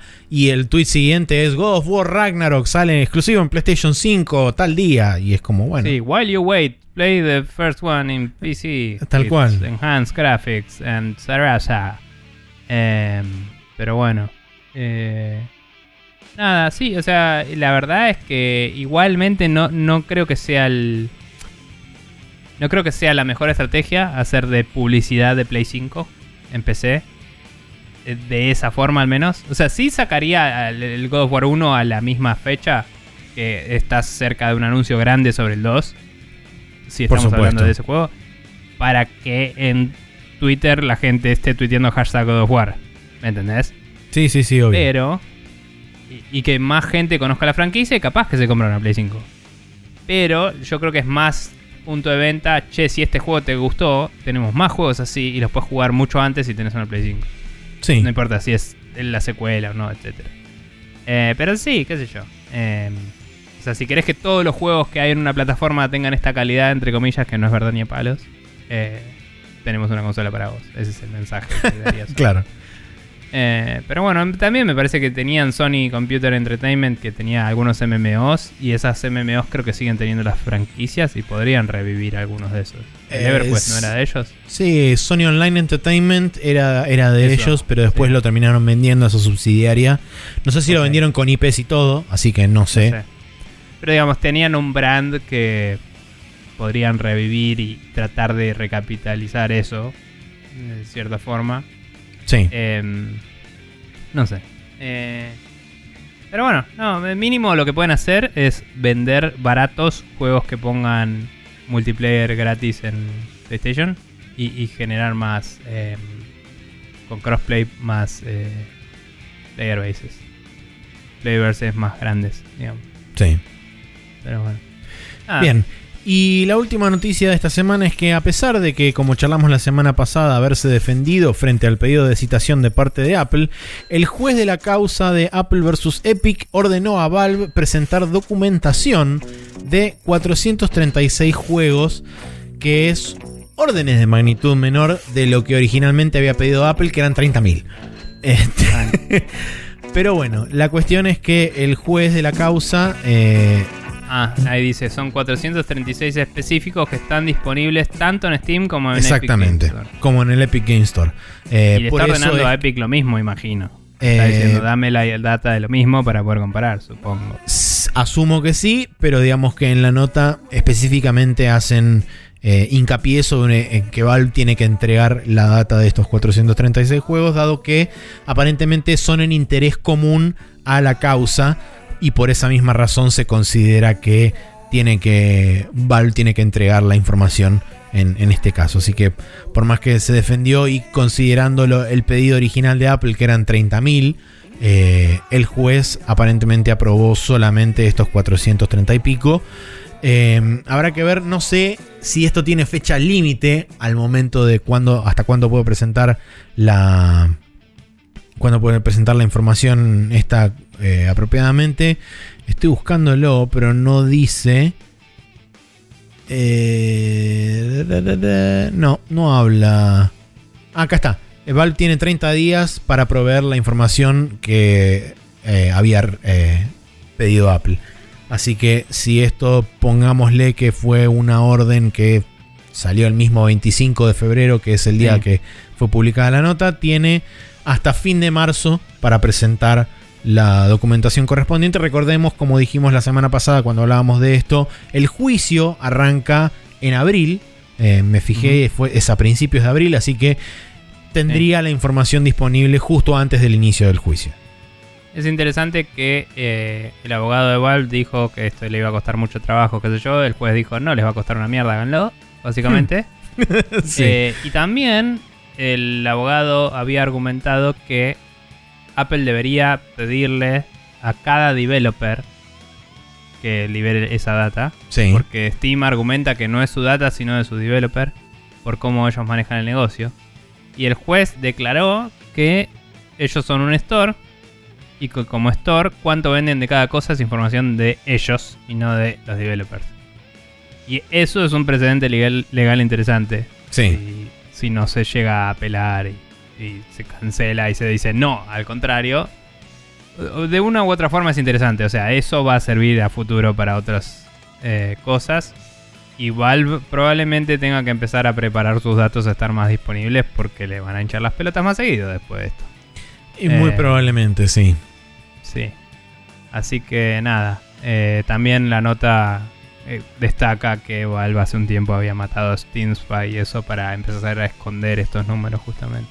Así es. Em, pero Que bueno. si, Eh. si- si bien Steam Spy no era el.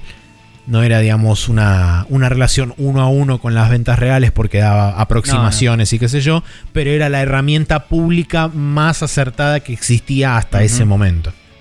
O sea, eh, yo entiendo el punto de vista de Valve porque Valve se posiciona a sí mismo como prestador de servicios de distribución, entre comillas. Y como que dice, el developer vende el juego, yo lo hosteo, digamos. Eh, pero ante la ley, sobre todo en otros países donde están todas las discusiones de los refunds y todo eso, Valve es el store. Eh, me parece que hay validez en ambos argumentos, eh, digamos.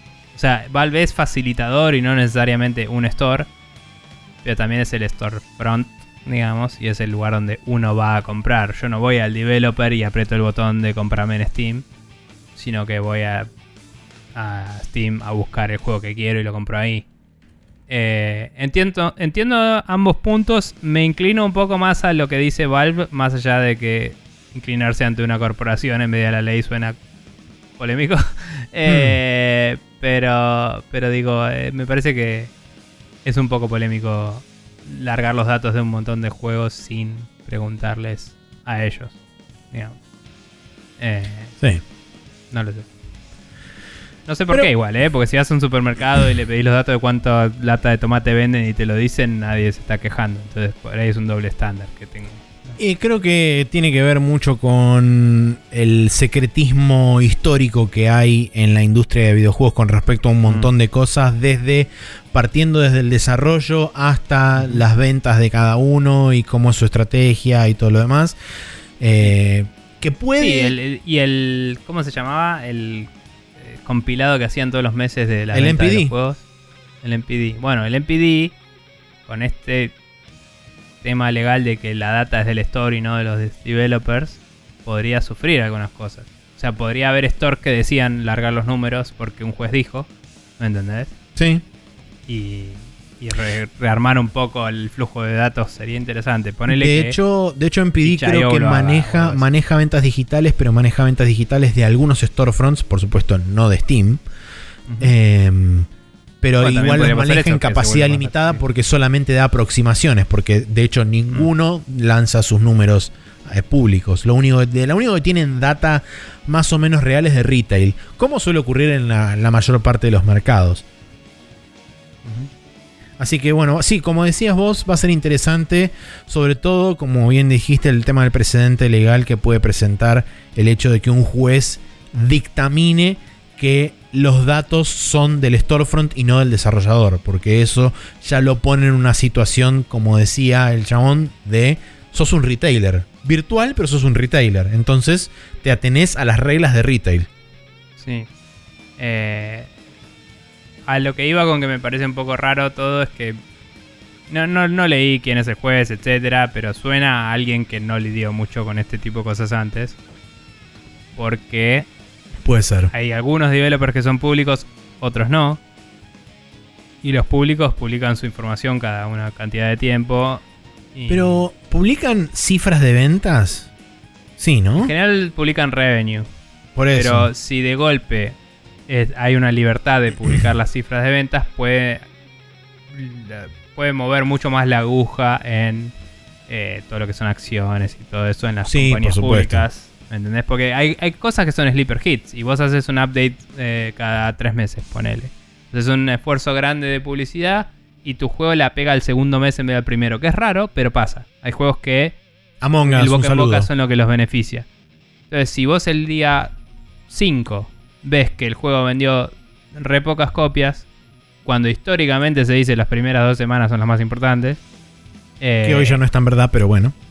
eh, Ponele, pero es, es lo que Es muchos lo que inversores históricamente siempre se asumió, sí. es lo que muchos inversores deben saber como verdad todavía. probablemente, Los sí. más viejos, sobre todo. Te digo, capaz que eso sesga totalmente la opinión y altera el mercado. ¿Entendés?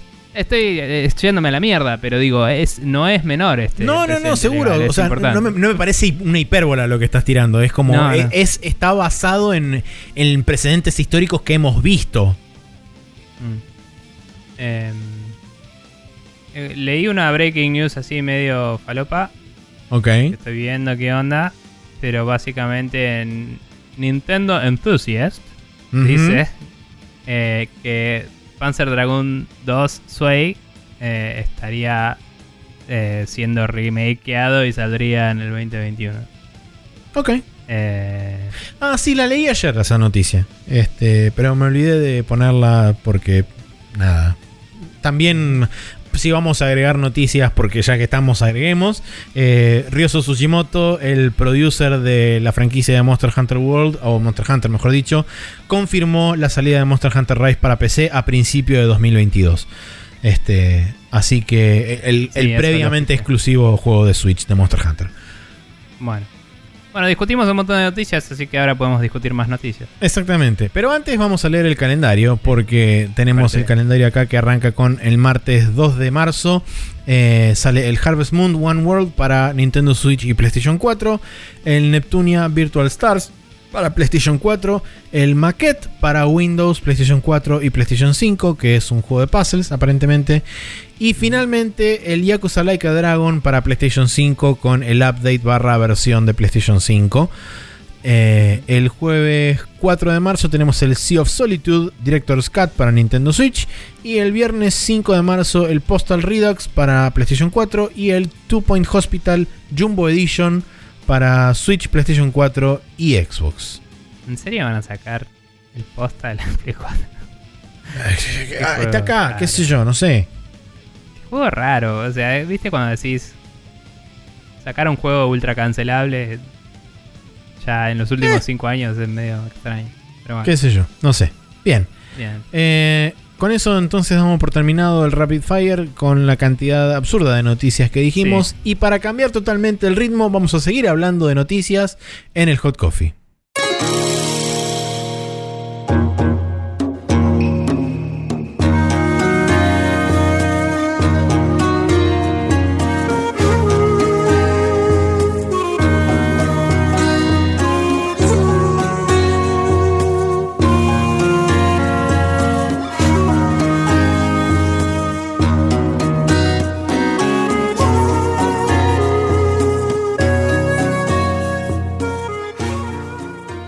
Y aquí estamos en el Hot Coffee y como seguramente se habrán enterado durante la semana hubo dos eh, directs. Estuvo la PlayStation Direct el día jueves y el Pokémon Direct el día viernes.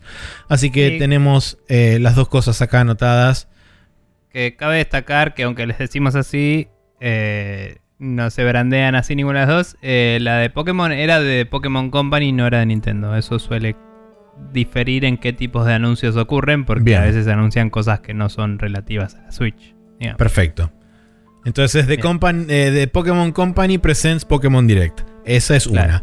Eh, y después la otra, la PlayStation Direct, es este, en, eh, PlayStation State of Play Presents PlayStation Direct. Ahora sí. Habiendo dicho eso, la PlayStation Direct arrancó con eh, el Crash 4, Crash Bandicoot 4, It's About Time, mostrando la versión de PlayStation 5, prometiendo gráficos a 4K y 60 FPS, eh, gatillos con este cosito de que se endurecen, eh, no me acuerdo qué otra cosa más, ah, eso, transferencia de, de saves de PlayStation 4 a PlayStation 5 y Que la me posibilidad de upgrade- cada vez que veo que eso es una feature específica. Sí, es como... Bueno. Eh, y el upgrade gratis para los usuarios de PlayStation 4, para los que tengan justamente esa versión. Eh, después de eso mostraron un poco más del Returnal y le confirmaron una fecha de salida. Ah, perdón, para el Crash Bandicoot en PlayStation 5 la fecha es 12 de marzo. Sí.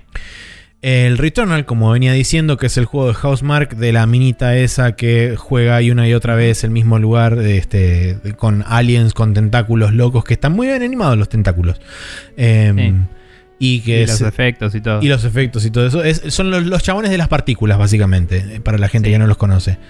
José Partícula y sus amigos. Exactamente. Eh, sí, acá vos anotaste procedural. Eh, sí, creo que es procedural el juego. O sea, Eh, no, mencionan la palabra procedural, pero durante el anuncio el chabón habla de que cada vez que la minita muere y vuelve a, a empezar el, el ciclo de vuelta, dice que va a haber diferente posicionamiento de enemigos, diferentes cantidades de enemigos y diferentes locaciones van a estar en diferentes lugares del mapa. me parece que va a ser, eh, por lo que yo vi, o sea, estoy asumiendo, pero me parece que va a ser medio como el- los Diablo viejos que... eh, Tiene tile sets como- y los va a ir rotando. Claro, y que como que ponele que para el este está tu objetivo y siempre está para el este, pero que hay de acá hasta ahí es distinto. Eh, me parece que va por ese lado y, y- y había una excusa narrativa que en otro trailer habían dicho, ya me olvidé, pero es como que la mina mm, tiene como flashbacks a una vida anterior y no sabe por qué. Porque por eso se muere y revive y como que aprende muriéndose, pero Claro, sí. es raro. Eh, Em, y le confirmaron la fecha de salida para el 30 de abril, que hasta el momento no la tenía. Mostraron un poco de gameplay y cabe destacar que comparado con trailers anteriores, me parece que la cámara está más alejada y se Sí. ve mucho más arcadoso que antes. Antes parecía más un juego de acción en tercera persona y ahora parece más un juego arcade, literal, el gameplay. Lo cual a la gente fanática de Housemark probablemente le, Le sea copa. copado.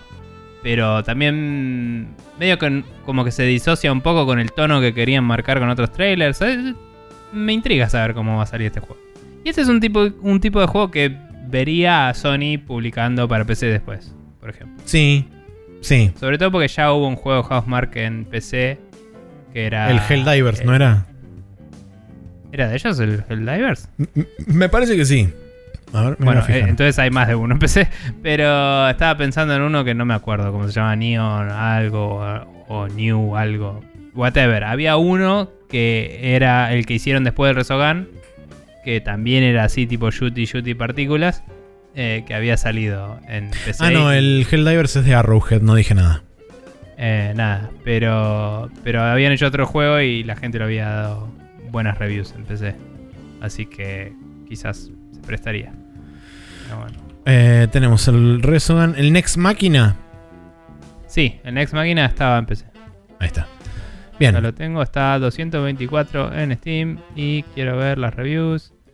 Las reviews dicen, eh, no las encuentro, pero créeme que en su momento vi eran buenas. Bueno, Ahí. perfecto. Después de eso, eh, presentaron de Very vuelta positive. el juego que se había visto en la Nintendo Direct de la semana pasada, el Knockout City, que va a salir para. PlayStation 4. Va a estar disponible el 21 de marzo. Va a haber una beta crossplay, aparentemente. No escuché eh, y no sé si lo detallaron, pero no sé crossplay entre qué, si entre Play 4 y PC, o entre Play 4 y Switch, o entre Play 4, Switch y PC, no lo sé. Eh, No sé. Pero bueno, este es el juego que hablamos la semana pasada en la de Nintendo Direct que tenían los chabones bolitas tipo dodgeball y se tiraban y bla. Después de eso vino el, el primer juego que a mí me llamó genuinamente la atención, que es el Shifu o Sifu, Sí. como se escribe en, en, en- nuestras letras, claro, que va a salir para PlayStation 4 y PlayStation 5 en 2021. Es de la gente que hizo el Absolver. Em, no me acuerdo ahora el nombre del estudio, pero Multiplayer de, de combate mano a mano. digamos. Combate melee, sí, y se nota sobre todo en el, en el estilo visual que tiene el juego y por lo menos en lo que muestran de, entre comillas, gameplay si querés, porque muestran a un chabón eh, asiático entrenando artes marciales que... Hicieron un pasillo medio old boy, la peli que no vi nunca, pero todo el mundo habla de ella. eh, sí, eh, sí, hicieron la escena del pasillo de Old Boy. por ahí.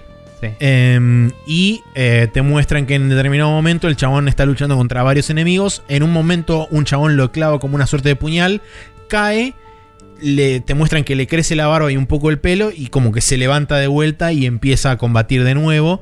Y a medida que va transcurriendo el tráiler ves al mismo chabón cada vez más viejo hasta que llega el, el momento final y lo ves con el típico eh, corte de pelo y de barba de los clásicos senseis de kung fu ancestrales que tienen barba larga blanca y el pelo blanco largo.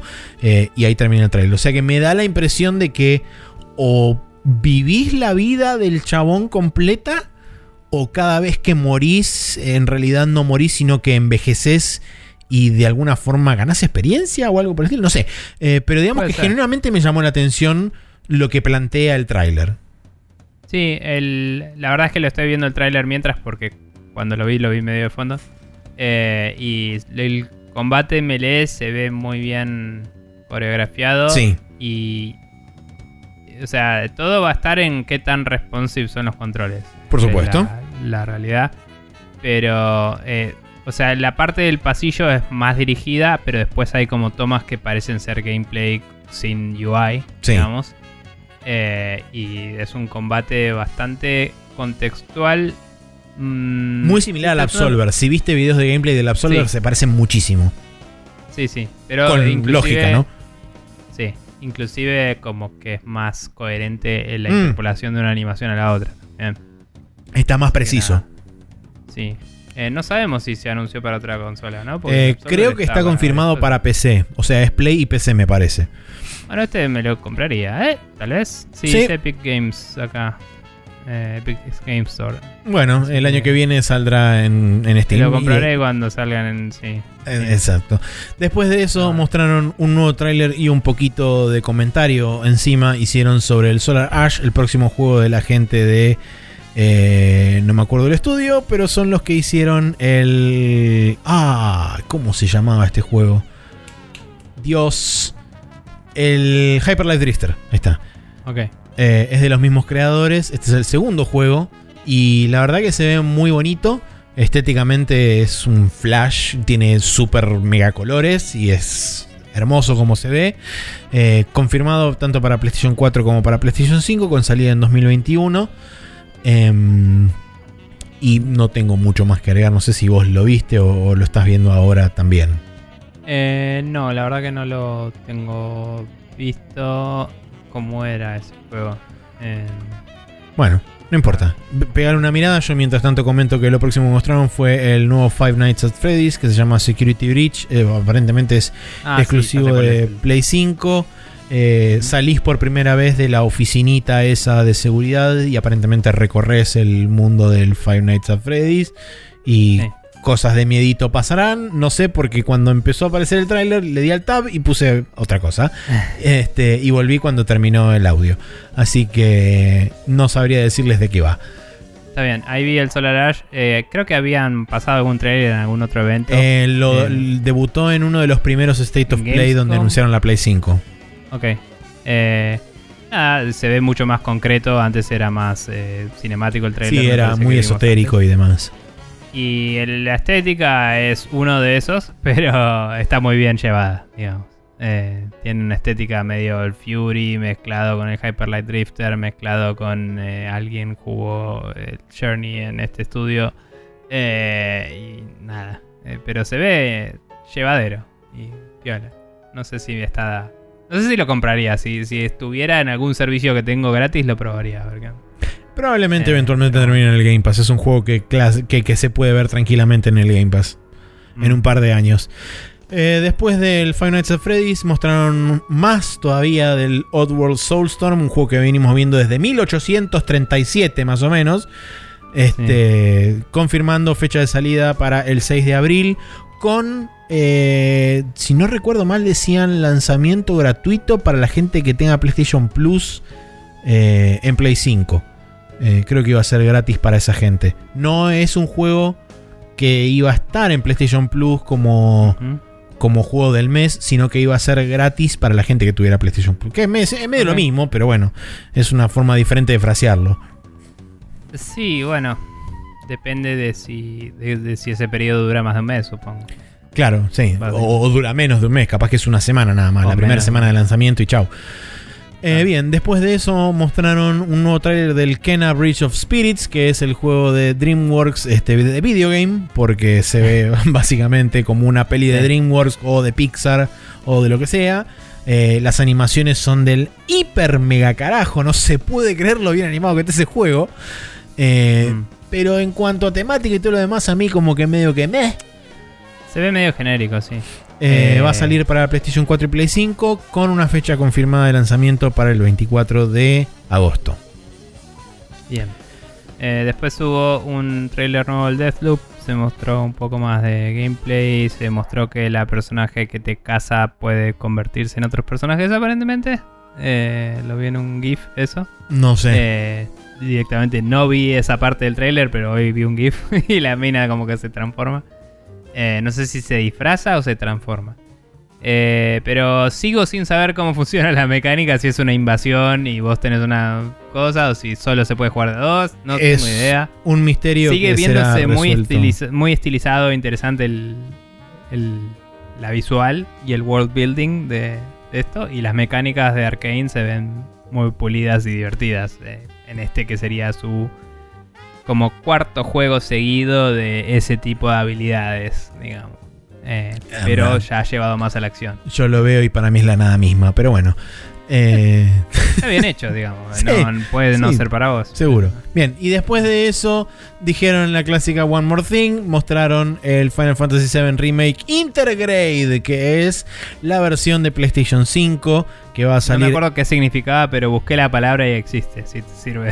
Ok, bueno, no es una palabra inventada. Bien. Este, no estamos en el mundo Nomura todavía. Bien. Eh, bueno, Final Fantasy VII Remake Intergrade para PlayStation 5 sale el 10 de junio. Eh, la versión de PlayStation 4 va a poder ser upgradeada de forma gratuita a la versión de PlayStation 5.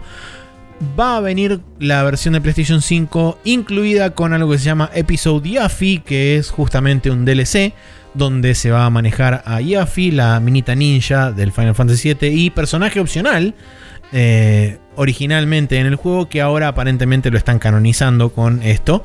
Em, pero bueno, nada, eso. No hay precio todavía para la versión este, Intergrade, tampoco hay precio definido para... No, el Ah, perdón, sí. 70 Para la. Intergrade sí que es 70 dólares, pero no hay precio para el DLC de Yaffy, para la gente que upgrade de Play 4 a Play 5, que lo va a tener que comprar aparte. Sí, lo que yo no sé cómo van a hacer es si después un día sale la segunda parte de este juego y no tenés el DLC, what happened? ¿Entendés? Con Yuffie. O sea, era un personaje opcional en el original, Sí. eh, pero siendo todo voice acted el juego, em, medio que tenés que tomar una decisión de qué tan canónico o no es el personaje. Evidentemente acá lo están medio canonizando, porque lo están mostrando a la par de los otros chabones. Sí, pero en un DLC que puedes no tener, eso es lo que digo. Claro, sí, sí. Y que la mayoría del player base no lo va a tener porque no hay PlayStation 5 en el mercado, chicos. o sea, Ujú. ese DLC no va a estar en Play 4. Eh, entonces, no sé, es medio raro eh, el approach. Y lo que digo es que espero que no termine como la personaje del Yakuza 7 que era como, hola, existo, y dejó de hablar hasta el final del juego. Claro. Em, porque no, no está bueno. No, Sí, no, no, no está bueno eso. Sobre todo porque Yuffie es un personaje no te digo igual de querido que Cloud y todos los demás, pero es un personaje de ese juego que todo el mundo quería y que... Y es un Eh. personaje bastante icónico porque buena parte de la gente lo conoce. Que por lo menos Mm. Sí. jugó Final Fantasy VII. Bueno, el trailer se veía interesante el gameplay con Yuffie. Sí, sí, se ve Bien. mucho más este caótico y, y así como. eh, ¿Cómo se llama esto? Eh, bueno, no me sale la palabra, no importa. Caótico. Vamos a, Bueno. vamos a ir por caótico. Bien. Em, Eh, aclaro, integrate significa pass into another form by a series of intervening forms. ¿Eh? Clarísimo. Pero- Ah, entonces ya sé quién es el pelotudo de pelo blanco que aparece al final del tráiler del DLC. Es una versión este, modificada de Sephiroth. Es Sephiroth 1.5. No sé, todo puede ser. Pero digo, es No sé, un buen ya nombre cuando para. vi eso, Es un buen nombre para. eh, esto va entre el juego anterior y el siguiente, supongo. eh, ponele. Una sí. vez que googleaste la definición y decís, bueno, ponele. Sí. Eh, pero nada. Bueno, eh, la cuestión es que la versión de Play 5 trae mejoras como me- mejores loading times, viene con este el debut también de otro juego más que se llama Graphics, que viene también a PlayStation 5. Este, Sí, hay, una- hay una- un cartel que dice Graphics on PlayStation 5 y es imbécil. Sí, bueno. yo honestamente me reí muchísimo este, Sí. con ese Yo lo cartel. estaba viendo a través de, de Giant Bomb y, y Jeff Gersman dice Finally, graphics on PlayStation 5. Y me reí bocha. Este, así que sí, eh, viene con photo mode, con mejores texturas, mejoras en las texturas, eh, mejoras en el, en el modelo de iluminación, eh, etcétera. Cosas que se pueden esperar de un parche para una próxima eh, generación de consolas. Bien, Lo que Después de decís, eso- eh, perdón, la fecha, ¿se sabía? 10 de No lo- junio, sí, dieron la fecha. Eh, después de eso, el día siguiente estuvo la The Pokémon Company Presents Pokémon Direct. Mostraron en 20 minutos de anuncios, 10 minutos fueron un video de miren todo lo que hicimos. Fue básicamente eso. Eh, que arrancaron desde el Pokémon Red, fueron hasta el último Pokémon Sword and Shield. Y después volvieron para atrás para anunciar Pokémon Brilliant Diamond y Shining Pearl, que va a salir a fines de 2021. Y también anunciaron que no lo está desarrollando de Pokémon Company, sino que lo está desarrollando una empresa que se llama Ilka o, o ICLA o algo por el estilo, una sigla. Sí. Que Que habían creo- hecho algo ya para ellos igual. creo que hicieron los Let's Go. Eh, dijeron algo de que habían hecho. No, porque los Let's Go los había hecho Niantic. No, perdón, los Let's Go sí, estaba pensando en Go. Eh, habían hecho algo del Pokémon Home, me parece. Dijeron. Ok. Ah, sí. Dijeron, que era lo que había hecho y creo que tenía que ver con el Pokémon Home. De cualquier forma, eh, sí, normalmente los que, el que hace los juegos mainstream es eh, Game Freak. No, entre comillas, de Pokémon Company, sino Game Bueno. Freak en sí, que es el developer principal. eh, que es co-dueño de Pokémon Company. Y, mm, y después, eh, nada, eh, de cualquier forma, dicen que es un fiel, una fiel recreación del juego. Se mostró un poquito, pero es como, eh, en, te- en teoría son las mismas features que el juego original. No es como Let's Go y eh, Eevee y Pikachu, que eran adaptar el gameplay con otras Sí. cosas. Yeah. Eh, y nada, se, se ve 100% en 3D, mientras que el juego original, que era de DS, tenía fondos en 3D con personajes en 2D. Y era Claro. más lindo en consecuencia, pero bueno, no importa. Mm, Eh, a mí personalmente no me gustó cómo se veía. el nuevo. El, el Diamond, el Diamond Pearl, eh, Brilliant Diamond y el Shining Pearl. No, no me terminó de convencer la. Por eso digo, el original es más lindo. Sí, Eh, lo El ves que y los es- sprites el- quedan sí. re bien con los modelos 3D low poly. tal cual. El que sí me convenció bastante más el que, es el que anunciaron después, que se llama Pokémon Legends Arceus, que va a salir a principio de 2022 y es eh, Pokémon Breath of the Wild. Eh, sí. Eh, Arceus, eh, alguna vez lo había visto en algún video pelotudo de. Es el Pokémon Alguien. Dios creador del universo de Pokémon. Sí, básicamente. Y es medio estúpido en extremo y me encanta que lo sea así. Em, pero bueno, nada, es interesante porque este juego está como ambientado en una especie de Japón eh, Meiji, ponele. Según entendí Y- yo, es el mismo lugar donde está ambientado Brilliant Diamond y Shining Pearl, pero en un pasado donde, digamos, era como los albores de la civilización en Sí. esa región. Sí, sí, sí. Eh, lo cual también es interesante porque ambos son eh, juegos con distintas perspectivas, entonces mm, va a ser interesante ver más allá que obviamente los edificios van a ser totalmente distintos por las distintas épocas y eso. Podría ser interesante ver si hay guiños a la situación geográfica de uno en el otro. ¿Entendés? Tipo, en el lugar donde en el juego viejo tendrías un monte, cómo se ve en este juego. O si hay alguna ruta que haya existido por cientos de años que sea la misma ruta. Claro. Eh, puede ser curioso, sobre todo por el tener distinto ángulo de cámara y todo, Em, pero bueno, de cualquier forma se mostró el gameplay de eso. Eh, tenés Muy breve. Mujer u hombre, sí, tipo, ¿Are you a boy or a girl? Así, principio de Pokémon. Are you a queer Eh, y básicamente estaban vestidos medio de ninjas y Sí. eh, tenés que ir agachadito así en el pasto y tirarlo en la pokebola de lejos. Que Tirar hay pokebolas de pokebolas. madera. Sí, ya no importa una mierda nada. Eh, pero bueno, le tira una pokebola de madera a un Pokémon de lejos y captura como entre comillas al primer Pokémon así. Y después es como que combate con ese. Sí, Lo es muestra en la UI, pero es por turnos. Creo que Eh, hubo un screenshot dando vueltas después. Sí. Eh, es por turnos clásico, pero se ve que entras a la instancia de pelea y que dentro del mundo puedes moverte libremente más tirando a un eh, open world game que, que no sé.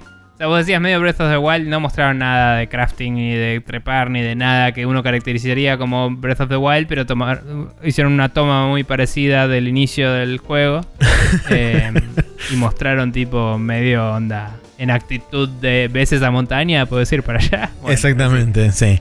eh, Lo, lo- lo único que iba a decir es que no- no- al, al no estar este, interiorizado en lo más mínimo sobre Pokémon y cómo funciona el lore, ni la captura, ni todo eso, me llamó poderosamente la atención porque lo poco que sabía de Pokémon es que normalmente uno tiene que pelear contra el Pokémon antes de poder capturarlo. sí. Y en este se veía que la- el chaboncito estaba acurrucado abajo de un pasto, le tira una Pokébola a un bichito y lo captura directamente sin pelear. Bueno, también eh, creo que la implicancia es que es el primero. Y hay algunos de los primeros Pokémon de los de más bajo nivel que puedes capturar sin pelearles. Porque tenés una chance siempre de capturar con una Pokébola. Y Ah, esa chance sube cuando tiene menos vida, digamos. ok.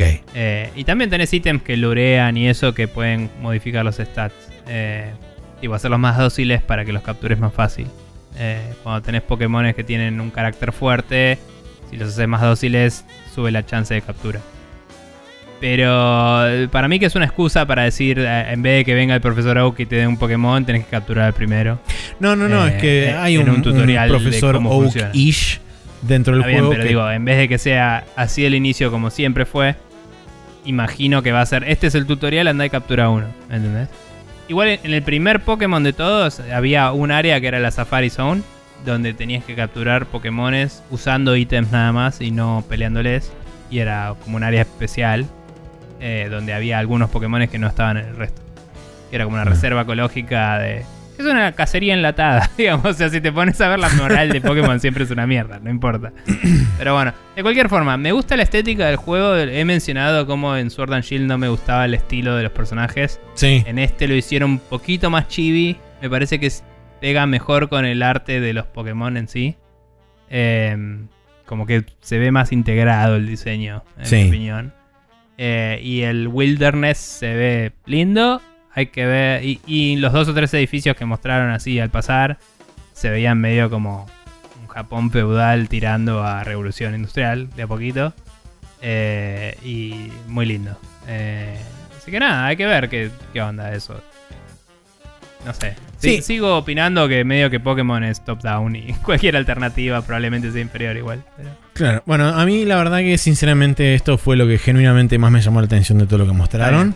Eh, estoy expectante sobre todo para saber más y cómo va a funcionar todo el tema de los Pokémon y qué sé yo. Eh, Pero digamos que tienen mi atención por el momento. Está bien. Pero bueno, eso fue todo lo que se mostró en la Pokémon eh, de Pokémon Company presente de Pokémon Direct.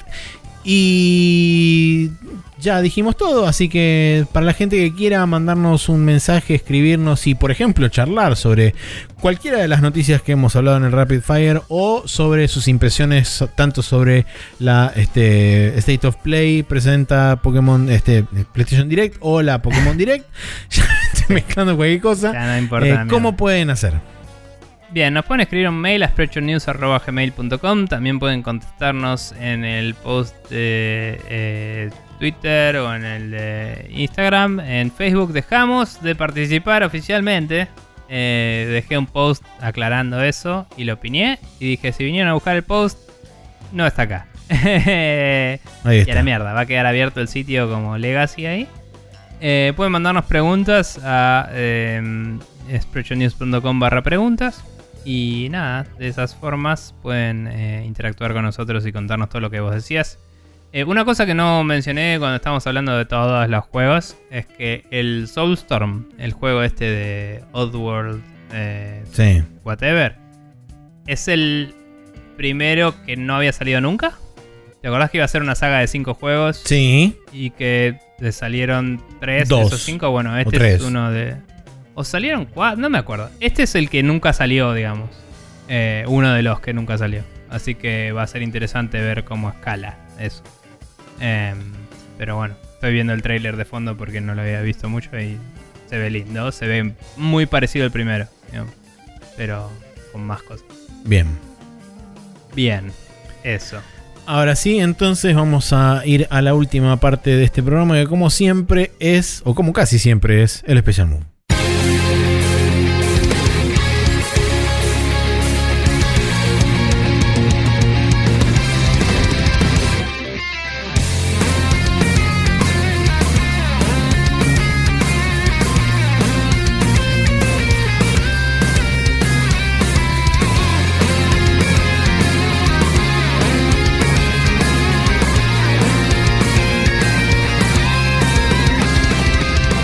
Aquí estamos en el Special Move, donde tenemos recomendación. Ah, al final tenés recomendación. Bien, excelente. Sí. Eh, ah, claro, el video que hablamos al principio, donde cómo configurar un emulador de Sarasa. No me acuerdo cuál era el nombre. Sí. RetroArch. Ahí está. Eh, nada, eh, busqué a ver cómo era el canal este de- donde había subido Fede y el tutorial. El canal es B corta FG Podcast, que como dije no estoy seguro si sigue activo o no. Eh, pero si buscan en ese canal hay un video que se llama Cómo configurar RetroArch para emular la PS1 a la perfección. Lo que tiene interesante es que te cuenta las settings distintas, cómo alteran el render del juego. Y eso es bastante valioso para buscar la forma en la que uno más le gusta experimentar las cosas. sí. Em, sí creo que el core de emulación que está usando te dice el nombre, pero no te dice dónde sacarlo.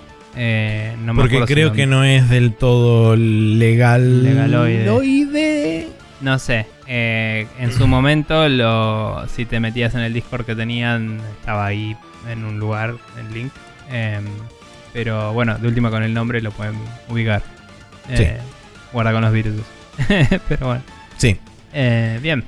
Eso. Eh, bien, mi Y recomendación tengan es internet. No tener internet no está bueno. No se los Eh, recomiendo. es- claro, ahí está. Eh, mi recomendación es un poco un, un subset, si querés, de recomendación, porque The Critical Role, que es el, el programa este donde hay un montón de voice actors jugando Dungeons and Dragons, eh, Sam Riegel, que es uno de ellos, es usualmente el que se encarga de hacer las publicidades, los PNTs y todo ese tipo de cosas. Hay un subset muy particular eh, de un sponsor que es NordVPN, donde eh, Sam Riegel pasa a ser un personaje llamado blackwillow69.aol.com. eh, que es un super hacker justamente y hay una suerte de miniserie que se fue dando a través de los distintos eh, programas o distintos episodios que fue sponsoreando NordVPN. Es un video, una compilación de 27 minutos con todos los ads, que creo que son 10 en total, si no me equivoco. Eh, y la verdad que es este, una miniserie en sí misma y está buenísimo porque en determinado momento el chabón se acuerda que tiene que hacer la publicidad, entonces dice, ah, claro, como cuando... Y empieza a leer del, del papelito que tiene que dice, Claro. digamos, básicamente todas las cosas que tiene que decir y cuando termina con eso, cierra y continúa con el, con el, con el corto que estaban haciendo. Es un delirio absoluto y es genial. Sí, o sea, el chabón siempre improvisa los ads y hace Sí. chistes internos pelotudos y, y como que los cuela en conversaciones de forma súper incómodas y estúpidas. Eh, en general medio que llegó a ser tan el, el chiste que cada vez que lo presentan al chabón, el chabón arranca también. Sí, sí. Eh, y nada. pero, pero está bueno. Eh, y a veces ha caído con disfraces ridiculísimos solo para el lado del principio y después está todo el capítulo de tres horas con la cara pintada o cosas así medio imbéciles. Eh, pero muy bueno. Bien. Bien, eh, si la gente quiere buscarnos, encontrarnos y suscribirse a nuestro podcast, ¿cómo puede hacer? Bien, la gente puede buscarnos en lugares como Spotify, eh, Apple Podcasts, Google Podcasts. Eh, nos pueden buscar por eh, su gestor favorito y deberíamos aparecer de alguna u otra forma. Si no, pueden suscribirse directamente a nuestro feed, que es lo que recomendamos siempre, que es presionews.com barra podcast. eh, y ahí recibir los días lunes a las 0.30 horas del capítulo, aún si nos olvidamos de arreglar el post para que se poste bien. Sí. Así que es una buena forma de hacerlo. Em, y nada, eso es todo en realidad, ahora que lo pienso. Eh, Sí. Por cierto, volví a de celulares Android y extrañaba Podcast Addict y es la mejor app de la tierra. Y si tienen Android y no saben dónde escuchar podcast, podcast, podcast Addict es un, eh, una app que en su versión gratuita tiene absolutamente todas las features desbloqueadas con un banner re chiquito que no jode. Y de última se la pueden pagar una vez al chabón, creo que son 5 o 6 dólares. Y no le jode nunca más con ads. Eh, y lo rebanco. Es un solo chabón que lo hacía. No sé si ahora tiene un estudio entero, pero o, o un equipo, pero en un, su Hmm. momento era un solo chabón. Y tiene una bocha de cosas. Estuve jugando un rato con las settings. eh, de nuevo, en vez de hacer lo que había hecho la otra vez, dije voy a ver de nuevo las settings. Y me prioricé toda la playlist por nombre. Y después de por nombre, por prioridad. Entonces yo les pongo prioridades y digo, bueno, los capítulos que escucho cada tanto los tengo en prioridad 2. Los que escucho apenas salen los tengo en prioridad 1. Y ahí los tengo por nombre. Entonces si se me acumula más de uno en un podcast, están juntos y los puedo escuchar uno tras del otro. Y, y en orden descendiente, ¿viste? Digo ascendiente. Entonces es como que voy de atrás para adelante siempre. Buenísimo. Le doy play y escucho ahí. Perfecto. A la mierda. Buenísimo. Eh, nada. Bien, así es como damos entonces por concluido un nuevo episodio de este podcast. Nos vamos a despedir para este bienvenirlos de nuevo la semana que viene con más de todo lo que dijimos y quizás cosas que no dijimos o quizás cosas que tengamos que repetir porque así funciona la industria. eh, en estas últimas épocas muchas cosas que uno tiene que decir múltiples veces porque ocurren una y otra y otra y otra vez. Yippee motherfuckers. Solo dije eso porque estaba viendo una foto de eh, Warhammer que había hecho con una ametralladora. y eh. Lo amerita. Sí. Estaba leyendo la noticia de que aparentemente en Magic the Gathering van a poner personajes de Warhammer 40k y Lord of the Rings. ¿Por qué? Porque tienen las franquicias, ¿no? A ser como una Ah, son de, son de Wizards of Worlds the are Coast. No, colliding. no. ¿Qui- ¿Quién es el que tiene Warhammer? Wizards of the Coast no es. No. Sí, esos de Coast son los dueños de todo. ¿Posta? ¿Son Wizards of the Coast? O sea, Wizards of the Coast eran ellos desde antes y ellos compraron Magic eventualmente. O al Ah, revés. mirá vos. No, no, era así. Porque también son los que tienen de de- de ID. Ahora. Ah, perdón, sí. Vamos de nuevo. Eh, Magic creo que lo hicieron ellos. Ellos ya eran los que habían hecho Warhammer. Después hicieron Magic, me parece que fue así. Y ellos compraron D&D. Sí. Compraron Nice. D&D a José D&D y compañía. sí, no me acuerdo. La compañía original que lo había Pero- hecho, que no me acuerdo cómo se llamaba, que era el publisher. Gary No, era, el publisher que hizo Gary Gygax con su socio del momento cagándose en toda Que es su sentido. Juan Carlos.